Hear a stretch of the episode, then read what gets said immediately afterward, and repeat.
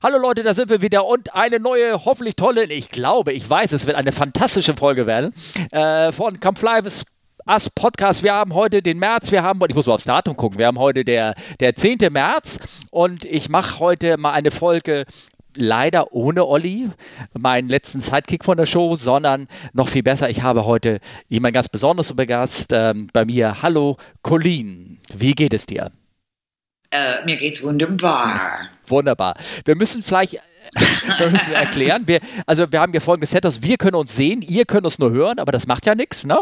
Und ähm, ich habe Colleen gefragt, ob sie in in, äh, in unseren kleinen Podcast hier mit reinkommt, weil wir oder ich sie zumindest auf Twitter äh, gefolgt habe, wo sie regelmäßig immer ähm, kleine Bildchen, ne, Bildchen nicht, aber Post äh, gemacht hat und ich habe sie auch einmal um Rat gefragt. Sie ist nämlich Fluglotsin oder sie war es, wenn ich das so sagen darf.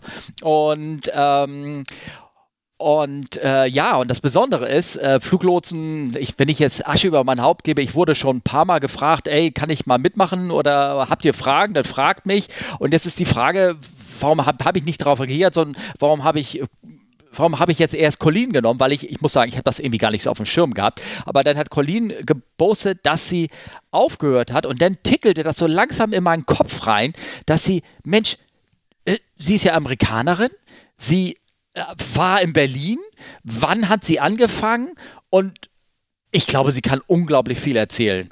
Und, ähm, und ich bin froh, dass sie jetzt mitgemacht hat. Und äh, wie gesagt, Colleen, ähm, ja, bevor ich jetzt weiterrede, erzähl doch mal von dir. Du bist Amerikanerin. Wieso warst du in Bremen-Rada? Hast du da angefangen oder wie geht deine Geschichte los? Achso, mein Weg nach Berlin. Soll ich die Geschichte erzählen? Ja, sehr gerne. Ich habe ja, ähm, du hast mir ja ein paar Sachen zugeschickt, so ein paar Videos und eine Zeitschrift, ähm, auch eine Fluglotsenzeitschrift und da ist auch ein Bild von dir drin aus jungen Jahren, äh, sehr jungen Jahren, wenn ich das mal so sagen darf. Ja. Und kein bisschen verändert übrigens. Und, ähm, und da steht drin, dass du mit 5 Dollar nach Berlin gekommen bist und dass du, und das musst du mir gleich nochmal, da habe ich noch eine Frage zu. Und ähm, wann war denn das überhaupt? Wo kommst du her? Wo bist du geboren? Fang doch mal an, ich höre mal auf zu reden. Okay, ik uh, kom al, also ik ben geboren in California oh.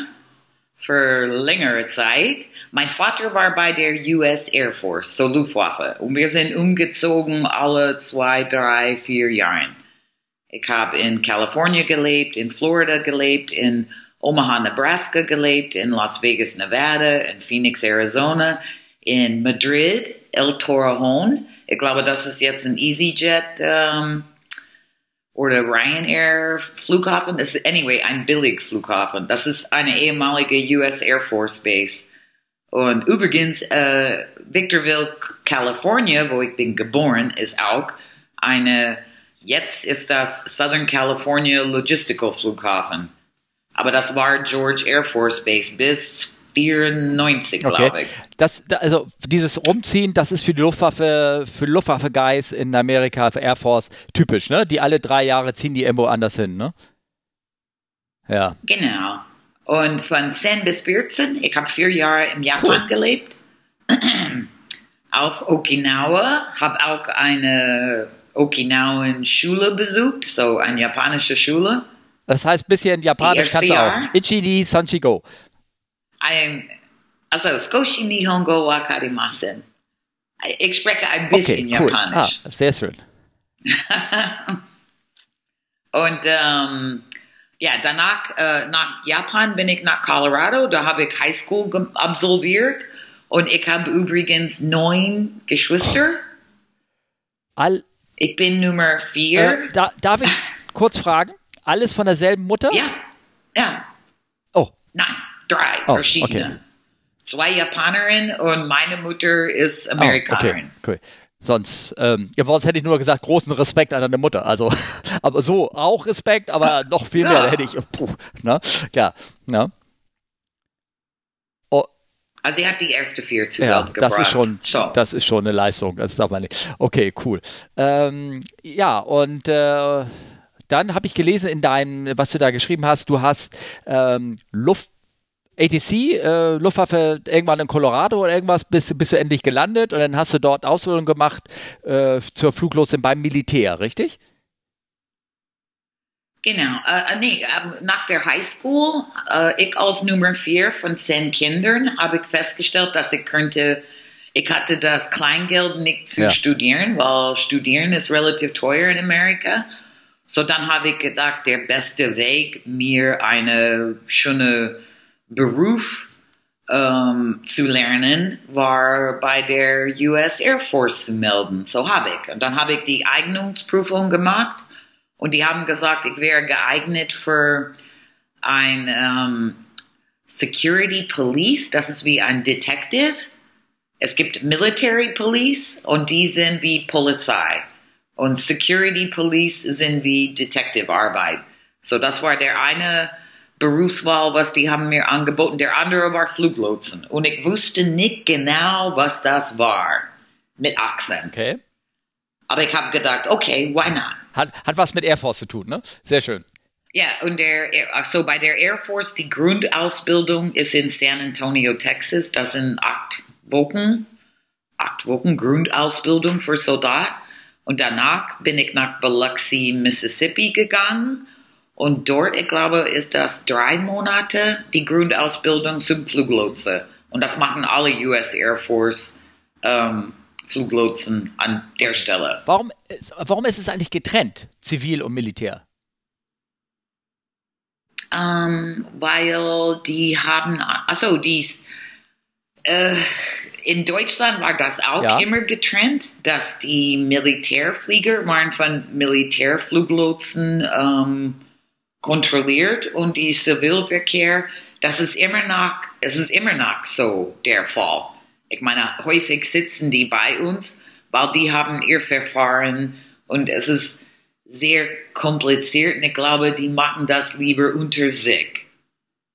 Die wollten das integrieren. Ich weiß, dass bei die ähm, Luftwaffe-Fluglotsen, also Luftverteidigung, die sitzen oft bei uns im Center. Ich glaube, in jeder Center ist das der Fall. Dass es gibt ein Teil, wo Luftverteidigung sitzt und bei manche Boden, wenn der Boot, also wie bei uns in Bremen, ähm, in unser Zuständigkeitsbereich ist Rostock-Lage. Okay. Das ist ein Zivil-Militärflughafen und für die Militärfeinheiten äh, beim Anflug machen äh, Luftwaffe-Fluglotsen. Und wenn ihr Radar kaputt ist, wenn ihr Radaranlage kaputt ist, dann reisen die nach Bremen, verbringen eine Woche hier in unser Center und benutzen unser Ah, okay. Radar. Okay. Ähm, ich schätze mal, aber die Ausbildung war ähm, einfach ein bisschen unterschiedlich. Andere Verfahren und andere Zuständigkeit und ähm, ähm, dann hast du also Militärfluglotsen gemacht, sozusagen. Und, ähm, und ich, du hast nur, ich habe Ja. dann nur gelesen Ja, man und die, wollten dich nach Berlin schicken? Ja. dann, nachdem du fertig ausgebildet. Ja. Genau. Genau. Und dann haben die, steht aber drinne, man, man darf eine Wunschliste erstellen. Ich habe auf meiner Wunschliste stand die klassischen Sachen wie Hawaii, Berlin, Hawaii, ähm, Tokio, glaube ich, war auch auf der Liste. Ich glaube, ich habe drei, vier, fünf Sachen, die waren alle weit weg im Ausland. Ich glaube, ich habe auch, auch die Azoren auf die Liste gehabt, weil ich dachte, oh, das klingt Ja. spannend. ja. Aber dann hat man dich dann doch nicht dahin geschickt oder wollte man nicht. Äh, nee, ähm, man kriegt ein Stapel von Befehl. Ich meine, damals war nichts digitalisiert, so meine letzte Tag in Biloxi, Mississippi, ich habe mich gefreut. Ich hatte den Befehl, nach Berlin zu gehen. In der Regel, nach so einer langen Ausbildung, hat man zwei Wochen zu Hause. Ich bin mit meinem Stapel 300 Seiten von Befehl äh, nach Hause gereist.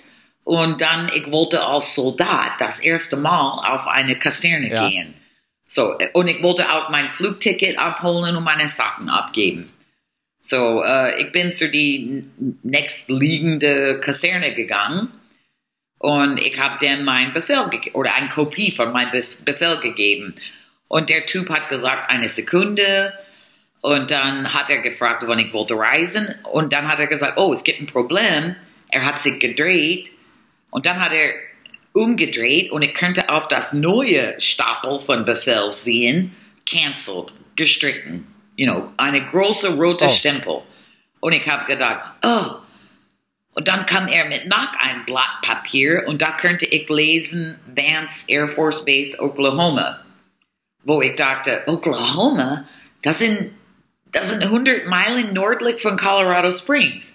Und ich wollte ganz weit weg und nicht in so eine wahrscheinlich schöne Stadt, aber ich wollte nicht wissen, wie Oklahoma aussieht. Ich wollte weiter weg. Das kann ich, So, dann habe ich der Typ gesagt, das kann ich ja so nachvollziehen. Ich meine, jetzt vergleich mal Berlin mit, was war das andere? Air Force Base da? Also, ähm, ja. äh, Vance Air Force Ja. Base Oklahoma, ja, ja, genau. Ich glaube, Berlin hätte Ja. ich ja auch attraktiver empfunden, vor allen Dingen damals. Also sehr, ne? Ich wollte Ja, einfach klar. weit weg. So, dann habe ich gesagt, ich habe was im Auto vergessen. Da bin ich ganz schnell in mein Auto, so. Und ich dachte, es gibt eine andere US Air Force Kaserne in Colorado Springs. Brrr. Ich bin ganz schnell Ja. dahin gefahren, da reingelatscht und dann habe ich gesagt, du, äh, kann ich meine Sachen abgeben und einen Flugschein bekommen für Berlin? Und dann hat der Typ gesagt, ja, Sie sind an der falschen Stelle. Und dann habe ich gesagt, Wimpernschlag, Wimpernschlag, Wimpernschlag. Bitte, bitte, bitte.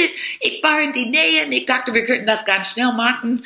Und ich will anyway ähm, so schnell wie möglich. Ich möchte äh, nicht so lange Urlaub haben. Ich will so schnell wie Ja. möglich an meinen Einsatzort. Er fand das äh, sehr engagiert von mir, hat mir den Flugschein für, ich glaube, zwei Ja. Tage später nach Berlin erstellt, meine Gepäck abgenommen und dann habe ich gedacht, ich habe ein Ticket nach Berlin. Ja. Cool. Und ich habe gedacht, wenn ich dorthin komme und die sagen, ich bin am falschen Ort, dann muss ich das akzeptieren. Ich habe einfach gedacht, ich will einfach Ja. dahin. Okay. Cool.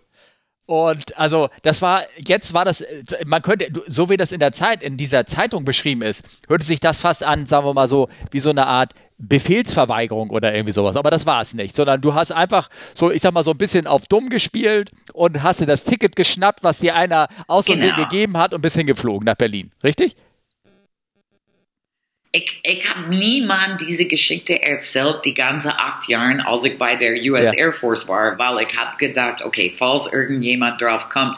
Aber nee, das ist nicht Befehlsverweigerung, weil ich hatte den Ticket, ich hatte den Befehl, es war alles konform Das- und richtig. Das Ding, als ich dort auf dem Weg nach Berlin, ich bin von Colorado nach New York, New York mit Pan Am, äh, ich glaube, das war ein L1011 äh, Pan Am nach äh, Hamburg und dann in Hamburg haben wir Halt gemacht und dann bin ich weiter nach Berlin geflogen in die Korridorzeiten. So äh, die Korridors, die Berlin Korridors hatten eine Maximalhöhe von 10.000 10.000 Feet. So dass in der Zeit, in der Korridorzeit, immer wenn man nach Berlin flog, war man, war man meistens in die Wolken. Es war immer grau und dunkel. Ich glaube, alle Flüge nach Berlin in die Korridorzeiten waren grau Ja. und dunkel. You know? Egal wie das Wetter draußen war. So dass, ähm, ja, in dem Flugzeug habe ich gedacht, oh, ich glaube, keiner erwartet mich, weil meine Befehl war gestrichen. Und dann habe ich die Stewardessen gesagt, ich sollte, ich, ich musste mit der Pilot reden, ich musste mit meinen Leuten am Boden Ja. reden. Und sie fand das lustig. Ich war im Uniform, weil damals musste man immer im äh, Transit, im Uniform reisen. So, da hat sie gesagt, ja klar, und hat mich zum Cockpit Okay. gebracht. Und dann hat der Captain ähm, sich umgedreht. Er war nicht eine super, ich würde sagen, er war um die 50, aber hat Ja. schon graue Haar und ein großes Grinsen. Und das war ein 7, 727, so mit a Dreiman-Cockpit with Engineer, Co-Pilot. Und dann habe ich der Captain, er hat sich umgedreht, dann habe ich gesagt, hello, ich bin Cookie from Colorado. Und, um, and I want to speak to my people. Und dann hat er einfach so breit gegrinst und hat gesagt, uh, like with a Texas accent. Oh, and who exactly are your people? Und dann habe ich gesagt, I need to talk to the radar. Und I'm an air traffic controller. Und dann hat er gefragt, für welche Flughafen. Und da war ich ein bisschen verwirrt, weil ich wusste nicht, dass Berlin hat mehr als einen. Okay, meine Details. Ne? Und dann ja. hat er gesagt, genau, da hat er gesagt, oh, du hast Ja. viel zu lernen. Ich meine, wir fliegen nach Tegel. Ich schätze, du gehörst Tempelhof. Und dann habe ich gefragt, äh, dann, ich war immer noch verwirrt. Und dann hat er mir ein Headset gegeben und hat gesagt, dass ich dürfte mit der Ja. Radar reden. Er hat schon angefangen, er hat gesagt, Berlin, äh, Clipper 606. Und dann haben, nach einer Minute hat jemand gesagt, äh, Clipper 606, Berlin, ich höre. Und dann hat er gesagt, yeah, this is Clipper 606, and I've got a Cookie Conrad here in the cockpit, and she'd like to talk to one of you. I re- I think she belong. She's got her uniform on, Ja. something like that. And then da war lange Stille, und dann hat er sich umgedreht und er hat gesagt, okay, du kannst reden. Und dann haben die gesagt, uh, say again, Clipper 606. Und dann hat er gesagt, uh, she's real, she's here. Und dann äh, hat er gesagt, du kannst das besser erzählen. So dann habe ich so Test, Ja. Test, Test. Und dann habe ich gesagt, hello, Berlin, Test, over. So, wie eine blöde Ja, ja. Funkanfänger, you know? Und dann haben, da war auch wieder ganz lange Stille. Und ich habe einfach, ich glaube, ich habe irgendwas gesagt wie, I need a ride home. Can someone Ja. come pick me up? Und wieder lange Stille. Und dann hat irgendjemand gesagt, ähm, äh, Clipper 606 Berlin. Und dann hat er gesagt, ja. Dann haben die gesagt, ähm, sag, dass ich sollte in der Meeting Point am Flughafen Tegel warten und wir würden sie Ja. abholen. So, Wie heißt es? ja. So einfach war Frechheit das. siegt, ne? Ja. Ich habe das nicht so als Frechheit betrachtet. Ich habe nur gedacht, ich hatte den Befehl, das war mein gutes Recht. Und ich wollte nicht nach Oklahoma. Nicht, dass Oklahoma schlecht ist, aber ich wollte einfach woanders. Äh, Du, mein, mein Herz schlägt dafür. Also, die erste- ne? die- ich finde ja auch Berlin ist eine- also eine tolle Stadt und Ja. wenn ich das gegen Oklahoma, also nichts gegen Oklahoma, habe beide ja nichts, ne? Aber ich glaube, Ja. Berlin war besser die Jahre über, oder? Ja. Oh Gott, ja. Ja. Ja. Ja, klar. Äh, interessanterweise, ich kann auch ein, ein was extra dazu sagen, ist, ähm, äh, das war Don Cooper und über die Jahre, ich habe immer mit ihm gefunkt. You know, er, er hat ab und zu mal gesagt, oh, good morning, Cookie from Colorado. Und so, wir hatten ein sehr freundliches äh, äh, Verhältnis am, am Funk. You know, ich könnte seine Stimme immer erkennen mit diese Texas äh, Dings und dann irgendwann hat Pan Am Berlin verlassen. Wann bist du denn in Berlin angekommen? Wann war denn das? Äh, in 1985, Guck mal. Frühling. Cool. Ähm, ähm, ich bin, ich habe ja Fliegen angefangen 89, Mitte 89. Und das Okay. war also vor der Wende und da war das ganze Korridorsystem, vielleicht müssen wir unseren Hörern nochmal äh, genau erklären, was es, das war ja vor der Wende, da gab es noch schön die, die, die böse DDR sozusagen, also böse streiche ich jetzt mal, weil sie war es ja eigentlich gar nicht. Ähm, und äh, da gab es, ähm, ähm, äh, ja genau, West-Berlin und man konnte nur durch drei Korridore äh, flugtechnisch reinfliegen und ich habe auch gehört, genau, man konnte nicht hochfliegen, man durfte immer nur, war das nicht bis 18.000 Fuß oder sowas hochfliegen, also mehr als 10.000, glaube ich, ne? Oder, oder war das war das wirklich so niedrig? No, no. Also die Corridors waren entwickelt in, also es gab diese 1946 Agreement für Heimbarung oder, und da haben die die Corridors irgendwie, um, how do you say, designed, um, Festgelegt. designed, ich glaube. Ja, Ja, festgelegt, festgelegt. Und damals könnten die Flieger nicht, nicht wirklich höher als 10.000 Fuß fliegen. Ja. So die haben gesagt, dass die, der der obere Teil von die Fl- Corridors war 10.000 Fuß und der unterste Teil war Minimum Radar Vectoring Altitude. Ich glaube, in der Nordkorridor hatten wir der, der niedrigste Flugfläche war 2500 Fuß und in der Center Corridor wegen der Harz Mountains, glaube ich, hatten wir, könnten wir 4500 Fuß bis 10.000 Fuß. In der Okay. Südkorridor, ich glaube, der tiefste Flugfläche, wir haben die auch Flugfläche genannt. Wir hatten Flugfläche 5.0. Äh, Transition Level war nicht so. Wir haben die niedrigste Level immer benutzt. Ich meine, die haben manchmal gesagt, dass wir hat, wir mussten eine andere Flugfläche benutzen, aber Transition Level haben wir nicht benutzt in der Okay. 80er Jahren in Berlin. ähm, genau, die für, für unsere Hörer, ne, das sind diese drei Korridors, die wurden auch nur von den Alliierten kontrolliert. Da haben die, ähm, da hat die ähm, DDR und die Russen haben da nichts zu sagen gehabt drin, ne? Das war euer Luftraum, der, der zugewiesen war. Da konntet ihr machen, was so. ihr wolltet. Ne? Um, das Ding ist, die Korridors äh, haben die Alliierten gehört und das, dazu gehört die Russen.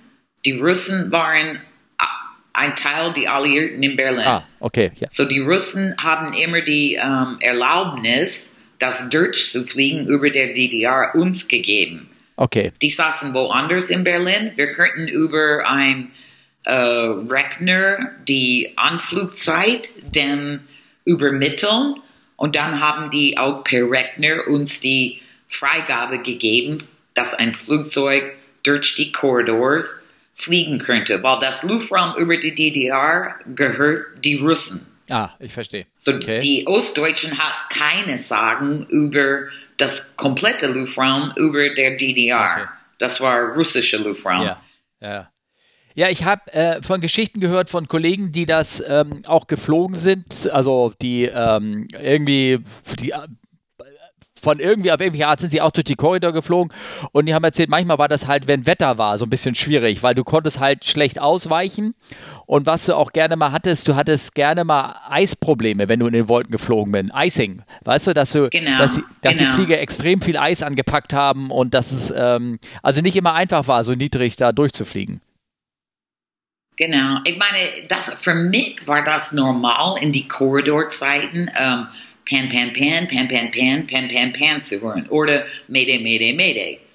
Die, das war alltäglich für uns in der Korridorzeiten. Ich meine, Pan, Pan, Pan, Pan, Pan haben die meisten gesagt, wenn die wollten dann lateral ähm, Grenzen von der Korridor verlassen, ja. wegen Gewitter oder irgendwas. Und dann ich musste das sofort telefonisch an die Russen melden, ja. dass einer meiner Flieger hat der Korridor verlassen und am meisten haben die ein Stempel auf das Flugplan von der Flieger gestempelt. Um, safety of flight cannot be guaranteed and the aircraft can be fired upon without warning. So, so, sah der, so war das schriftlich in, in drei Sprachen. Ich glaube, das war in Englisch, Russisch und Französisch, diese Stempel mit diesem oh. Satz. Safety okay. of flight cannot be guaranteed and can be fired upon without warning. So dann, ich musste der Pilot, glaube ich, mitteilen, uh, Roger, um, ja. safety of flight cannot be guaranteed. You can be fired upon without warning.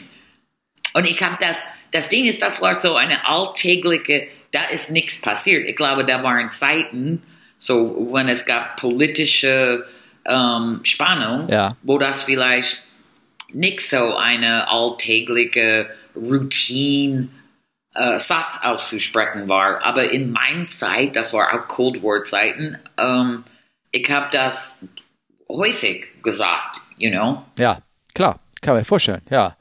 Ähm, ja, but uh, manchmal haben die uns erlaubt, uh, einen Flieger höher fliegen zu lassen. So, wenn ein Pilot hat gesagt, we're, we need to get above the clouds, ich könnte er könnte auch vertikal, er könnte ihm keine Steigfreigabe geben. Ich musste die Russen sagen, fragen, ob er könnte in Flight Level 120 vielleicht steigen oder irgendwas. Die mussten immer versuchen lateral, weil nämlich da waren oft russische ähm, Kampfflugzeuge, ja. die haben ganz niedrig über und unten immer Einsatz geflogen. Ich könnte die immer sehen auf der Radar. Ich könnte, ja. Die hatten kein ähm, Transponder, aber man könnte immer sehen diese ganz schnell bewegende Flugziele.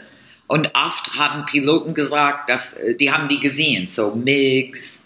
Ich vergesse, was die hatten für andere Flugzeugtypen. Ja. Meist war das MiGs.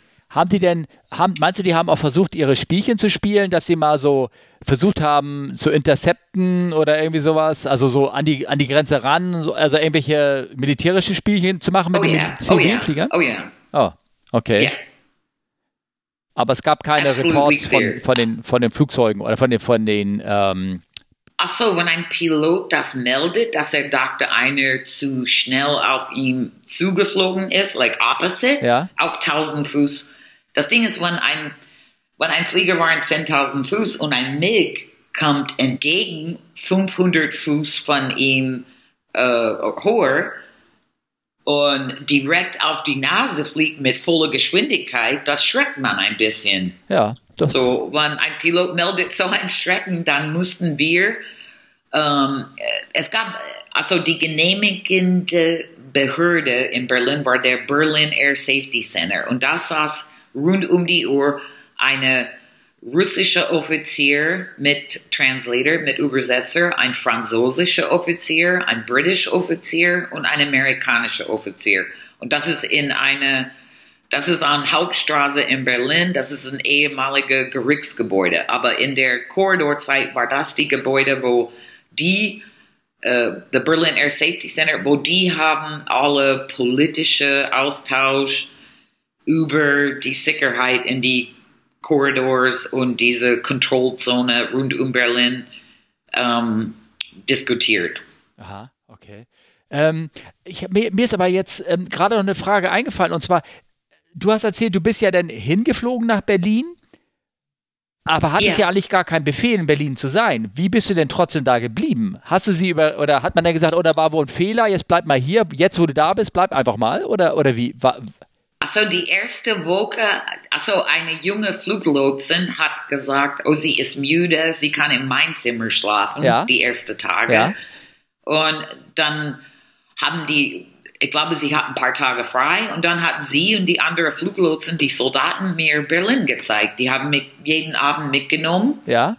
Und ich habe immer gesagt, oh, ich habe kein Geld. Und die waren so, ist egal, wir bezahlen das. So, ich Ja. habe mein erstes Pommes gegessen, mein erster Berliner Kindle, mein erster Berliner mit Schuss und meine erste Currywurst. meine erste Bratwurst gegessen, Currywurst gegessen, mein erster Doner-Kebab. Jeden Tag wollten die mir was Neues zeigen. Und dann nach so zwei, drei Tage Halligalli habe ich gesagt, oh, ich sollte meine Uniform anziehen. Ich bin einfach mit die junge Frau zur Arbeit gegangen. Ja. Ich glaube, sie hat einen Frühdienst. Ich bin mit ihr in mein Uniform. Und dann hat sie einfach gesagt, this is a cookie und äh, sie bleibt, äh, sie hat keine, sie hat, sie musste arbeiten. So dann habe ich einfach rumgehängt und alles, was die Leute wollen, erledigt haben, habe ich einfach gemacht. Ich habe die Mittagessen geholt, ich habe Kaffee gemacht, ich habe Kaffee geholt, ich habe Schuhe zum Schuster gebracht, ich habe das Post geholt für Lotsen, ich habe Schuhe geputzt, ich habe Schuhe poliert für die Lotsen, ich habe die ganz, ich war da von 6 Uhr morgens meist bis 22 Uhr abends, rund um die Uhr, so dass ich könnte jeder Team, jeder, jedes Crew kennenlernen. Ja. So nach einer Woche haben die gedacht, oh, das ist so toll, sie macht alles. Und dann irgendjemand in unserer Verwaltung hat gesagt, ich habe gehört, es gibt jungen Soldaten, die uns nicht gehört und sie hängt herum und macht viele Sachen. Und äh, dann haben, äh, er hat dem gebeten, mir zu ihm zu schicken. Das war Ja. ein Captain. Und ich bin in sein Büro gegangen und, you know, Sir, Airman Ja. Conrad reports is ordered. Und er hat nur gegrinst. Und äh, der hat gesagt, ähm, was machst du hier gerade in meinem Control Center? Ja. Und dann habe ich gesagt, Sir, I have a Befehl. Und ich habe ihm das gezeigt und dann hat er gesagt, aber die ist gestritten. Wie bist du trotzdem hier gekommen? Sir, ich habe, I got a ticket with my Befehl. Und dann hat er gesagt, oh, da muss ich ein bisschen recherchieren. Ja. So dann, er hat gesagt, okay, du kannst weit. Er hat, er hat unser Ausbildungsbüro gesagt, dass die sollten mir ähm, ein bisschen Beschäftigung geben, vielleicht das Luftraumstruktur oder irgendwas. Ja? Und da war ich ganz äh, frohlich und da bin ich hingegangen. Ich habe gesagt, hallo, ich heiße Cookie von Colorado und ich brauche eine Ausbildungsmappe. Und das Ding ist, die hatten keine äh, Frischling-Fluglotsen in der Berliner Luftraum, nie, weil das so eine politische ähm, ähm, fragile Luftraum Ja. war. Ja. Da könnte immer irgendwas, das eine political, von politischer Bedeutung haben, passieren. So, die wollten nur erfahrene Fluglotsen äh, die haben nur erfahrene Fluglotsen nach Berlin geschickt. Die hatten nie eine frisch aus der Akademie. So, die hatten, die hatten keine Ausbildungsprogramm für eine neue. Aber er hat gesagt, er wird irgendwas für mich basteln. Und äh, ja, dann hat der andere Chef, er hat sich schlau gemacht und überall angerufen nach Amerika. Und dann haben die gesagt, er hat gesagt, sie ist hier, sie ist hier schon seit zehn Tagen, whatever. Und die waren nicht so sicher, aber ich könnte da bleiben. Aber der Chef von Berlin hat gesagt, äh, wir würden sie ganz gern behalten, wenn das geht. Ja. Und äh, ich, keine Ahnung, ein, zwei Wochen später haben die gesagt, dass ich dürfte einfach in Berlin bleiben. Und Berlin wird einen Ausbildungsplan für mich machen. Ja. Das ist, das ist wirklich eine erstaunliche Geschichte, muss ich sagen. Also, ja, herrlich. Also, das, äh, Ja. ja, Respekt. Alle- Alles richtig gemacht, würde ich sagen, oder? Ja, ja, fand ich auch, Ja, you know. ja, okay. Das Ding ist, nach mir, nachdem die haben einen Ausbildungsplan für äh, frische junge Lotsen aus der Akademie, die haben gedacht, oh, eigentlich könnten wir auch andere unerfahrene Fluglotsen nach Berlin schicken. So, ich habe das die Tour aufgemacht für andere Lotsen. Ja, wieso also wundert man eigentlich schon, dass sie dir ja überhaupt die, den Zettel hatten, wo du Berlin ankreuzen konntest, wenn das nie vorgesehen war, ne? Irgendwie. Naja, okay. Aber Also, nein, äh, das Ding ist, an der Akademie, da waren auch Leute, die hatten einen anderen Be Beruf bei der Air Force und die haben ähm, eine Kreuz, nicht Kreuzausbildung. Die haben einfach für, wir hatten Mechaniker, die, die haben gedacht, die würden ganz gern Flugsicherung machen. okay. Das, das andere Ding ist auch in der 80er Jahren, kurz vor ich nach Berlin kam, gab es diese ähm, Strike in Amerika Fluglotsenstreik. unter, genau, Ja. das war richtig groß, unter Präsident Reagan. Und ähm, Reagan hat unheim, er hat tausend von Fluglotsen gefeuert. Ja. Ich meine, mehrere, hundert, äh, nicht hunderttausend, aber mehrere tausend hat er gefeuert. Und er Ja. hat gesagt, dass die haben diese Streik durchgeführt, äh, durchgeführt und haben Amerika quasi lahmgelegt, ein ganzes Sommer, dass er wird dem nie vergeben und die würden nie wieder einen Job bei der FAA bekommen. So dass wir hatten ziemlich viele erfahrene Fluglotsen von der FAA in der US Air Force, die dürften, die dürften Flugsicherung nicht für, als Zivillotsen machen in Amerika, aber die könnten ihr Land dienen und Flugsicherung ausüben bei der US Air Force, Navy, Marines oder Army. Ja. So dass auch in meiner Zeit, als ich nach Berlin kam, hatte, hatte ganz viele, da waren viele Soldaten, die waren ehemalige JFK-Fluglotsen oder Boston oder richtig ähm, äh, Erfahrene. busy Luftraum. Ja. Ja, genau, Ja. richtig erfahrene Fluglotsen. So, Ah, ich okay. vergesse, wo ich wollte hin damit. Ja. Aber das, in, in der Zeitraum, als ich in der Air Force ging, so ich glaube, deshalb hatten die kein Problem, ein weniger Lotse in Oklahoma zu sagen, weil normalerweise sind Fluglotsen immer knapp. Ja. Ja, ja. Überall in die ganze Welt. Okay. Aber in der Zeit war das nicht der Fall, wegen dieser Aktion von Präsident Reagan. Ja. Und dann, ich glaube, zehn Jahre später, 15 Jahre später hat Präsident Clinton dem ähm, äh, ver begnadigt? No, er hat dem verzeiht Ja. und hat gesagt, okay, jetzt dürfte ihr wieder als Fluglotse bei der FAA arbeiten. Aber in der Zeit waren die meisten zu alt Ja, okay. könnte nicht äh, zurückkehren zum FAA. Ja, okay, verstehe. Ah ja, ähm, ähm, ich muss mal ganz kurz fragen. Ähm, ich, du hast gesagt, es gab ja, wie viele Airports gab es in Berlin? Damals drei, glaube ich, ne? Tegel, Tempelhof und Gato, ne? Kann das sein? Genau, bei den Alliierten gab es die drei und dann Schonefeld war innerhalb der Kontrollzone für Berlin. Der Kontrollzone war eine 20 nautische Meile Ring. Äh, der Berlin Air Safety Center war das Zentrum So, äh, wenn du findest der Berlin Air Safety Center, das ist der Mittelpunkt von der Berlin Control Zone und diese 20 Nautical Mile Ring herum war der Kontrollzone. Und Schonefeld lag in die Kontrollzone. Wir haben das so gemacht, dass die Schonefeld-Anflug und Abflug dürfte.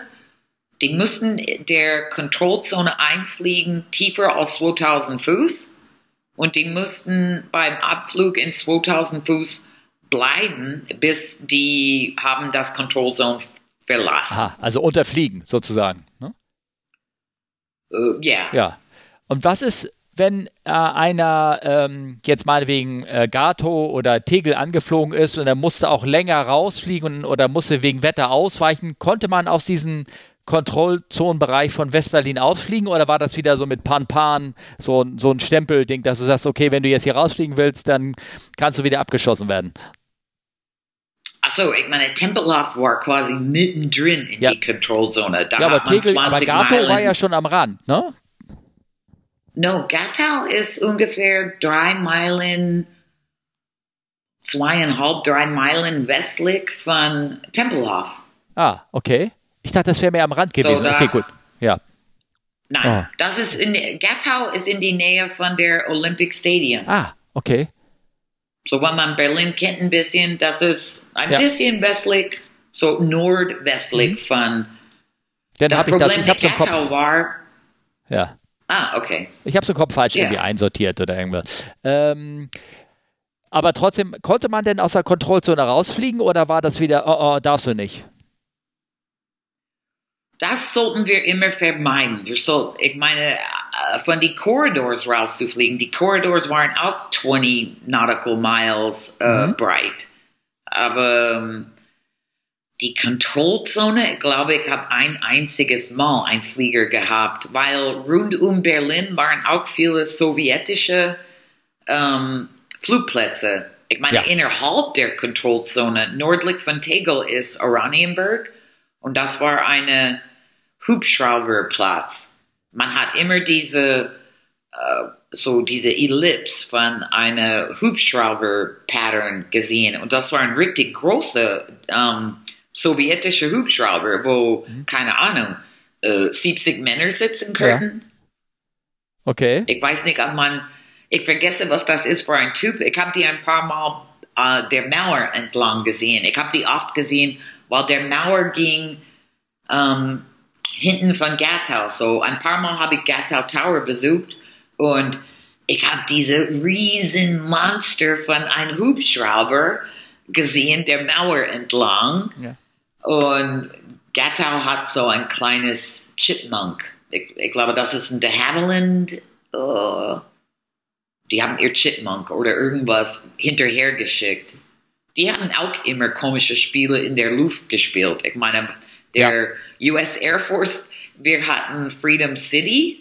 Das war eine Pilatus. I think a Pilatus 12. Und der hat immer überall über Berlin geflogen. Er, ist, er hat auch äh, tief über Schonefeld geflogen, sodass viele Schonefeld-Anflug musste ausweichen, weil Okay. der Freedom City Flugzeug ihm in die Quere kam.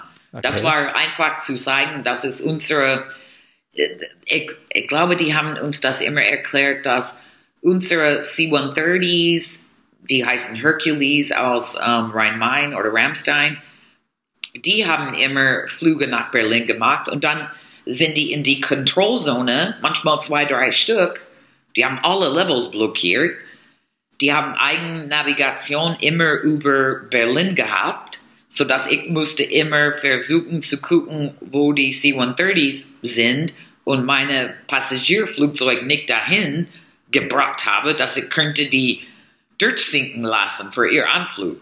Okay. Macht das Sinn? Ja, ja, das, das macht Sinn. Äh, that, that was, um, äh, wie heißt Ich das glaube, die hatten, die, haben, hatten halt ähm, das Recht, gewisse Lufträume ohne Genehmigung zu durchfliegen. Das war auch noch dieses ganze alte alliierte ursprüngliche Regeln, die es da gab, ähm, aus, den, aus den 40ern noch, dass sie gewisse Freiheiten hatten, ein- und auszureisen und rumzufliegen. Ne? War das nicht so? Uh, the military Flieger über Berlin haben nur ihr Recht da zu sein gezeigt. Ja.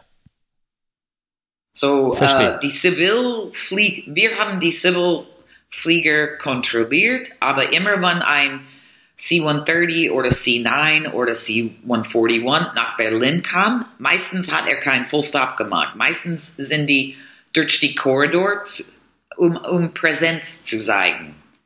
Die haben mehrere Flüge immer durch die Korridors gemacht. Äh, British Military hat auch Flüge durch die Korridors gemacht und haben auch rundherum geflogen, um ihr Präsenz äh, die Sowjets zu zeigen. Okay. Ähm, Dass aber die, wir sind in der Lage, Berlin zu schützen, quasi. ja, aber die mussten doch trotzdem irgendwie voneinander separiert werden. Haben das militärische Lotsen gemacht? Wir waren militärische Lotsen. Ja. Also, weil du, weil du gesagt hast, Wir, du haben, musstest. wir haben die gestaffelt. Ja, okay, das, ja, genau. Aber äh, stimmt ja auch. Aber hast du denn, ähm, äh, haben, war das eher, hast du gesagt, hey, C, C, C30, du kannst jetzt da und da längs fliegen? Oder haben die, haben die Piloten dir gesagt, ich fliege jetzt da längs, halte mir den Verkehr frei? Genau, so war das. So war das. Die hatten freie, freie Flug. Die könnten, ich glaube, entweder haben die, ähm, wie nennt man das? Reconnaissance ist, ähm, So Flugfolgen, Flugfol Reconnaissance? Flight Following, sowas, ne? ähm, Erklärungsflug gemacht. Ah, okay. Ja, Reconnaissance die- ist Aufklärungsflug. haben- Ja, Aufklärungs, Aufklärungsflug haben die gemacht, glaube ich. Die haben einfach überall über die DDR geguckt. You know, wie, weil man könnte. War anstrengend für euch als Lotsen? Ähm, ich glaube, wir haben das eher so betrachtet als Teil unserer Mission. Das war unsere Aufgabe, das dem zu erlauben, ihr Mission durchzuführen und dann die Sicherheit für die Zivilverkehr zu gewährleisten. Ich hab, man, das Ding, wenn das ist, wenn das ist deine Aufgabe, du, äh, du machst deine Aufgabe. Ja, ja, klar. Ich glaube, man betrachtet, äh, es ist eine Herausforderung, aber ich habe das nie als, ähm, es, wär, es war immer schön, wenn die nicht da waren. Da habe ich meine Freiheit genossen, Ja. die Flieger zu drehen und sinken lassen, so wie ich wollte. Aber wenn die da waren, habe ich das einfach als eine extra Herausforderung. Ja, okay, das verstehe. hat man jeden Tag bei äh, unter verschiedenen Bedingungen. Ja. Aber du warst ja, du warst ja nicht nur die Radarlotsin, du warst ja auch auf dem ähm, Tempelhof Tower, ne? Ihr habt beides gemacht, Genau, oder? am Anfang, genau. Ich, ich war Tempelhof, ich glaube, als ich die Radarausbildung fertig gemacht hat, die haben mir angeboten, äh, eine Termlizenz zu machen. So dann habe ich die Ausbildung in Tempelhof Tower gemacht.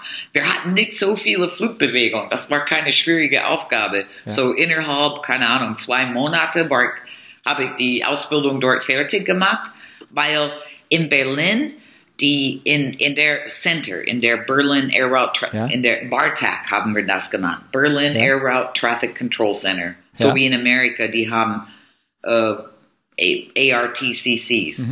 So, und ähm, äh, Berlin hat auch ein Mission, Berlin Mission, und der Berlin Mission war, war wie ein Mini FAA. Mhm. So eine Mini-Aufsichtsbehörde für Berlin. Und die haben Ost, nee, westdeutsche Fluglotsen ihr Lizenz gegeben, um in die Towers zu arbeiten. Okay. Es gab westdeutsche Fluglotsen im Tempelhof Tower und es gab, gab westdeutsche Fluglotsen im äh, Tegel Tower. Gatau war pur Militär und die hatten nur Personal von der British Military. Ja. Aber im Tempelhof Tower, die haben ihr Lizenz bekommen von der Berlin Mission, was eine Ausleger von der FAA war. Ah. Das war, das war wie ähm, Bundesanstalt der Flugsicherung, aber nur für Berlin. Okay. Sag mal, aber welch, welche zivilen Flugzeuge sind denn jetzt eigentlich, äh, durften während der Korridorzeit hinfliegen? Ich weiß, Pan Am war das. Ähm, die sind hingeflogen mit der 727, dann waren die Air France, British Airways wahrscheinlich. Ne? Dan Air. Dan Air war auch ein British. Ähm, ah, ja, stimmt, Dan Air, ja, genau. Ja. Genau, Aber Dan Air. hätte, hätte denn ein Privatpilot oder nehmen wir mal einen so einen Privatjet, hätte der nach Nein. Tempelhof fliegen dürfen? Nein. Nein. Nein. Nein. Nein. Nein. Nur Flieger, die sind registriert in entweder Amerika, Großbritannien oder Frankreich. Das Flugzeug musste ein Registration haben von einem alliierten Land. Ja, Das erstmal dazu. Aber hätte der nicht ein französischer Privatjet, von dem irgendeinem gehört hat, hätte der nach äh, Tempelhof fliegen dürfen? Vor der Wende. wenn eine französische Pilot dort drin saß. Aber ich bin, da bin ich nicht so sicher. Ich habe nur ähm, Passagiermaschine gehabt, Militärmaschine und ähm, die einzige Jets war Ambulance. Ich habe ich hab nie ein Privatpilot gehabt in der Zeit. Ich kann nicht genau sagen, ob das nicht erlaubt war. Ich weiß, dass ich habe in die ganze Korridorzeiten nie ein Privatmaschine gehabt. Okay. Ich bin ja einmal, ähm, Oktober war dann halt äh, Mauerfall, wir wissen ja das ja alle so grob. Und 1990, ähm, wie gesagt, da flog ich gerade mal ein Dreivierteljahr bei, bei der Firma. 1990 wurde ich als Passagier noch mit Pan Am, weil der fing an, meine Firma Ja. auch nach Berlin zu fliegen, so langsam. Und dann wurde ich noch Deadhead, Ja. also Deadhead sagt man, glaube ich, auch im Amerikanischen, ne? ähm, als Passagier, Ja. äh, als Crew, als Passagier mit der 727, mit so einem alten Pan Am Clipper, so ein altes Ding, bin ich Ja. nach äh, Tegel reingeflogen. Und äh, da waren Ja. auch die ganzen Pan Am Stewardessen, wie sie waren, alle, sagen wir mal, sehr, sehr reifen Alters. Ich weiß, dass die ganzen Genau. Crew, die ganzen, das ganze Cockpit auch, das war ein besonderes Privileg, also diese Strecke zu fliegen, weil die auch, glaube ich, drei, viermal fach bezahlt wurde oder irgendwas. Also das war, das war schon irre. Und dann bin Irgendwas, ich, ja. Ja, genau, irgendwie sowas. Und dann bin ich da geflogen. Wir, die haben uns alle in die erste Klasse gesetzt. Und wir saßen dann in unserer Uniform. Das war der letzte Flug, der nach Berlin irgendwie reinging, abends von der Uhrzeit her. Und dann kamen sie vorbei mit diesem Safttablett mit Wasser Orang und Orangensaft. Und dann kamen sie da so reingeschenkt und sie so, ich greife so zu dem Wasser und sie so, nein, nein, Orangensaft, ein weiter rübergreifen. Habe ich also den Orangensaft gereicht? Nein, nein, nicht den Mann, nimm den der nächsten. Und ich nehme den der nächsten, ne? Und nimm so einen Schluck, der merke ich ja, war das Orangensaft und Sekt. Was natürlich in Uniform wir Ja. überhaupt nicht trinken durften. Und sie so, enjoy. Ach und ich so, ah, danke. Haben wir das getrunken. Das war, ja. das war echt witzig. Ja, ja, genau. Das äh, habe ich, glaube ich, niemals so erlebt wieder, dass mir einer so in Uniform Alkohol angeboten hat. Uh, das darfst du nicht machen. Nein. Das, Es gab eine Fluglinie in Berlin, es heißt Tempelhof Airways. Die hatten zwei Nord 26, glaube ich. Einer liegt immer noch im Tempelhof. Und ich vergesse, wer Tempelhof Airways gestartet hat, aber eine Fluglotse war Hobbypilot und er hat für Tempelhof Airways geflogen. Die hatten Ah.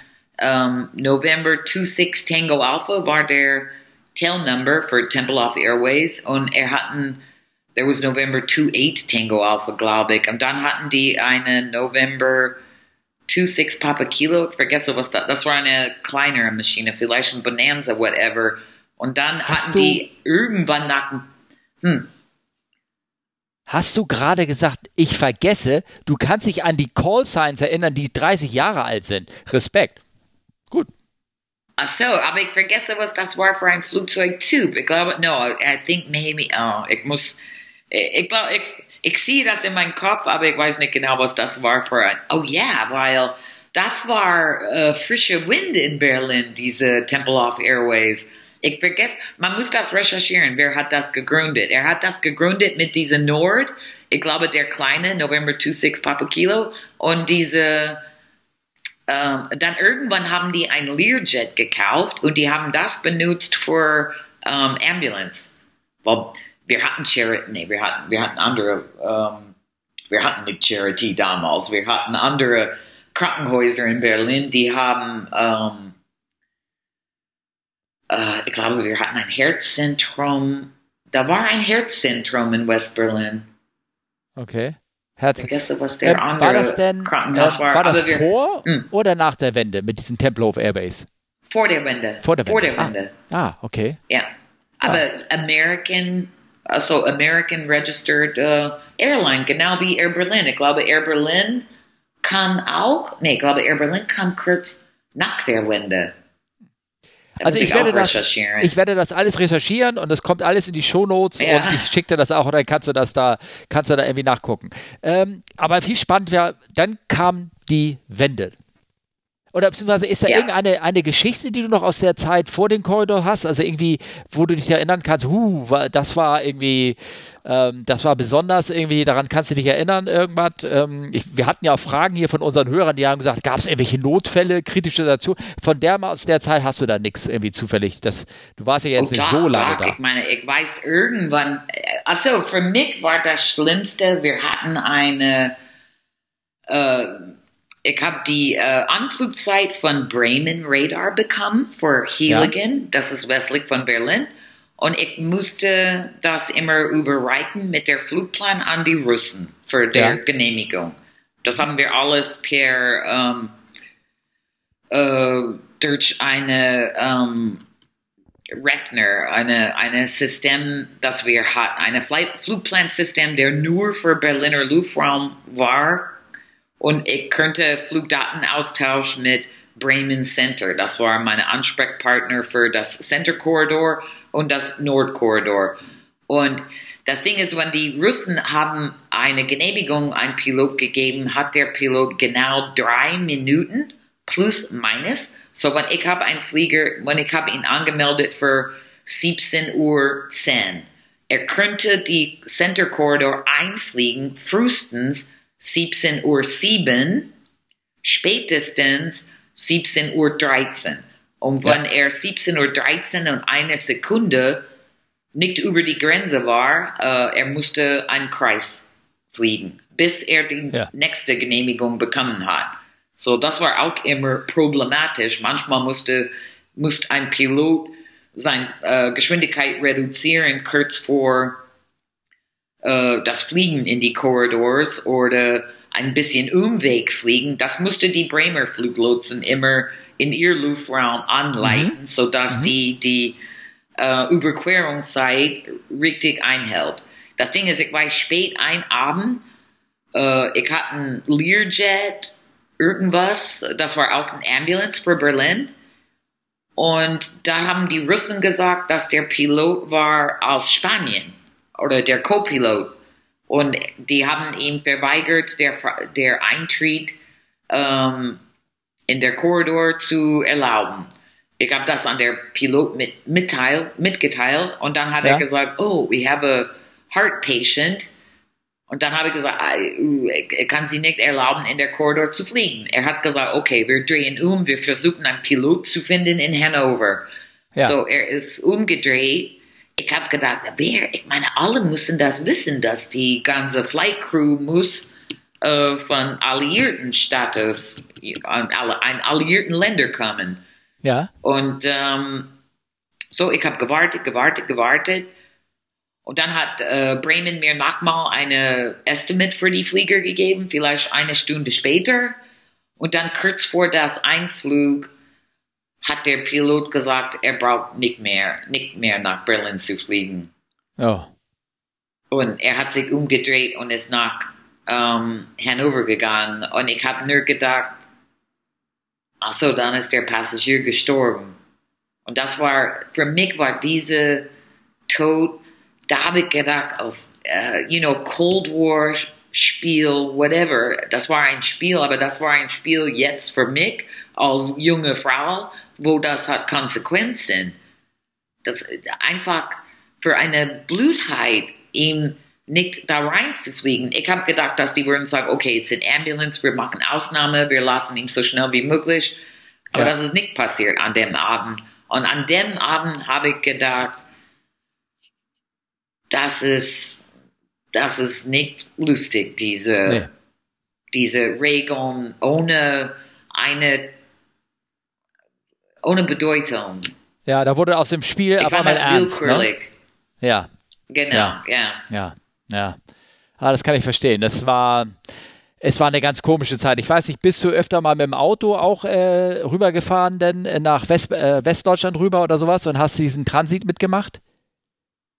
Achso, äh, ich bin immer mit dem Zug gefahren, wenn ich wollte nach Westdeutschland. Es gab einen Militärzug für die Soldaten, Aha. aber äh, ich habe geheiratet, auch in der Zeit, und mein äh, Ex-Mann jetzt, er war äh, Westdeutscher und er ist oft durch die, äh, so the, this, äh, die Zone gefahren mit seinem Ja. Auto. Er dürfte Ja. nicht in mein Auto sitzen, weil ich hatte alliierten Kennzeichen. Ich musste Ja. durch eine andere Checkpoint gehen. Er als Westdeutscher musste durch die westdeutsche Checkpoint. Ja. An Helmholtz, glaube ich, war das. So Ja. nach unserer ähm, Hochzeit, wir wollten seine Eltern besuchen in Stuttgart.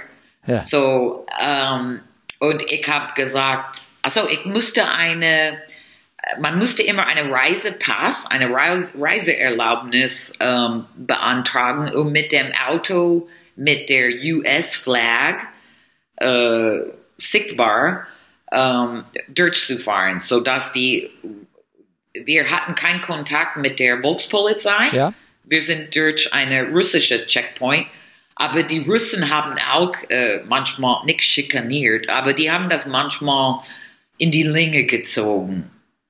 You know, ich, ich musste nicht in Uniform sein, aber mein, mein Autokennzeichen war US ähm, äh, Militär Ja. Autokennzeichen, nicht Westdeutsche, whatever. So dass äh, ich musste eine falsche Pass für mein Ex-Man bekommen. Ja. Er dürfte in kein alliierten Auto sitzen mit einem westdeutschen Pass. Die haben mir irgendwie eine Reisepass, was irgendwas für ihn gegeben, so das sah aus, als ob er Amerikaner war. Okay. Und er fand, er war so nervös. Ich habe gesagt, oh, it's, it, es wird alles gut. Ja. So erst, ich habe durch die erste Checkpoint gefahren, weil man muss dem ein Salut machen und die an die Russen im Uniform das übergeben, ganz stillschweigen und dann gehen die in ihre kleine Mobilhütte, analysieren das und dann kriegst du eine Zeit und dann du musst dich an die Zeitparameter, der vorgegeben ist, einhalten. Du kannst nicht zu Ja. schnell durch der DDR fahren, du kannst nicht zu langsam. Du kannst Okay. nie das Auto, nur wenn du eine Panne hast, und wenn du eine Panne hast, du musst die Volkspolizei bitten, um eine Russe zu dir zu schicken. Du kannst, du solltest keinen Kontakt mit DDR-Bürger haben. Stimmt, ich erinnere mich. Ich bin ja auch, ich bin auch, genau mit der Zeitvorgabe. Also ich war damals äh, auch ein, zweimal rübergefahren und ich war damals mit einer Amerikanerin zusammen und äh, da war das auch immer sehr Ja. interessant. Ich bin Amerikanerin, sie mit ihrem Pass und dann da durch und ähm, aber sie war, sie durfte ja auch ganz normal ohne Visum oder irgendwas. Ich als Westdeutscher, sie durfte ja einfach da auch rein, einreisen. Aber es war auch immer Genau. schon so ein bisschen, Ja. bisschen speziell war das immer. Aber du ja. bist mitgefahren mit ihr. Ja, aber ich war ja zivil. Es war mit meinem Auto, mit ihr gemeinsam sind wir da durch. Ja. Ach so, stimmt, stimmt. Okay, ja, Ja. okay. Und ich Ich- war ich ja- Soldat, so das war. Ich glaube nicht, ich glaube, vielleicht wussten die, dass er eine Westdeutsche war, aber die haben irgendwas Komisches für ihn ausgestellt, so dass er dürfte in einem alliierten Auto sitzen. ja. So, das Ding ist, ähm, bei der Ausreise von der DDR hat er das Auto übernommen und er musste aussteigen, die Russen äh, unsere Papier übergeben und überreichen. Und er war so nervös und hat gezittert. Sein Hand bei der Salute war Ja. irgendwie so, oh. Aber was, was mir einfiel, ist durch diese Reise, ich, ich bin immer durch der DDR gegangen. Ich weiß nicht, ich habe die immer als mein Feind betrachtet. You know, they, Ja. it was like the communists. In Berlin habe ich die Russen als meine Ally betrachtet, weil die waren in Berlin. Ich weiß, in die große Welt waren die hinter der eiserne Vorhang Ja. und ich sollte dem nicht als Ally betrachten. Aber in Berlin, das war irgendwie was Besonderes. Aber mit mein in dieser Fahrt nach unserer Hochzeit, wir haben über vieles diskutiert und mein Ja. Ex-Mann hat, hat mir gesagt, er würde sich freuen, wenn er könnte sein Landesmenschen, er, er hat gesagt, er freut sich über eine Wiedervereinigung. Ja.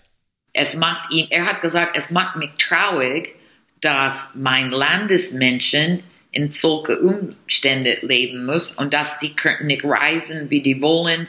Die sprechen meine Sprache, die, die sind die Kinder von Fontane, die Kinder von Goethe, die Kinder von ähm, Leibniz, die Kinder von Bach und Beethoven. Er hat gesagt, wir alle haben diese, diese, um, um, how do you say it? Ursprung. I'm looking for Ja. the word. Ja.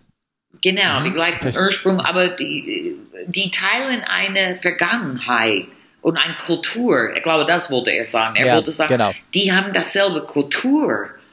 Nicht nur die Sprache, sondern alles, was dazugehört. Und er hat gesagt, er würde sich richtig, es macht ihn traurig, durch diese Korridor zu fahren und zu wissen, dass die haben, es, die haben nicht alles, was er hat, obwohl Ja. die sind ein Volk. Und ich habe Ja. die Ostdeutschen nie als ein Volk äh, zusammen mit Westdeutschen betrachtet. Ich meine, wann habe ich geheiratet? Neun, äh, relativ schnell. Ja. Äh, 86 schon. Okay. so nach einem Jahr.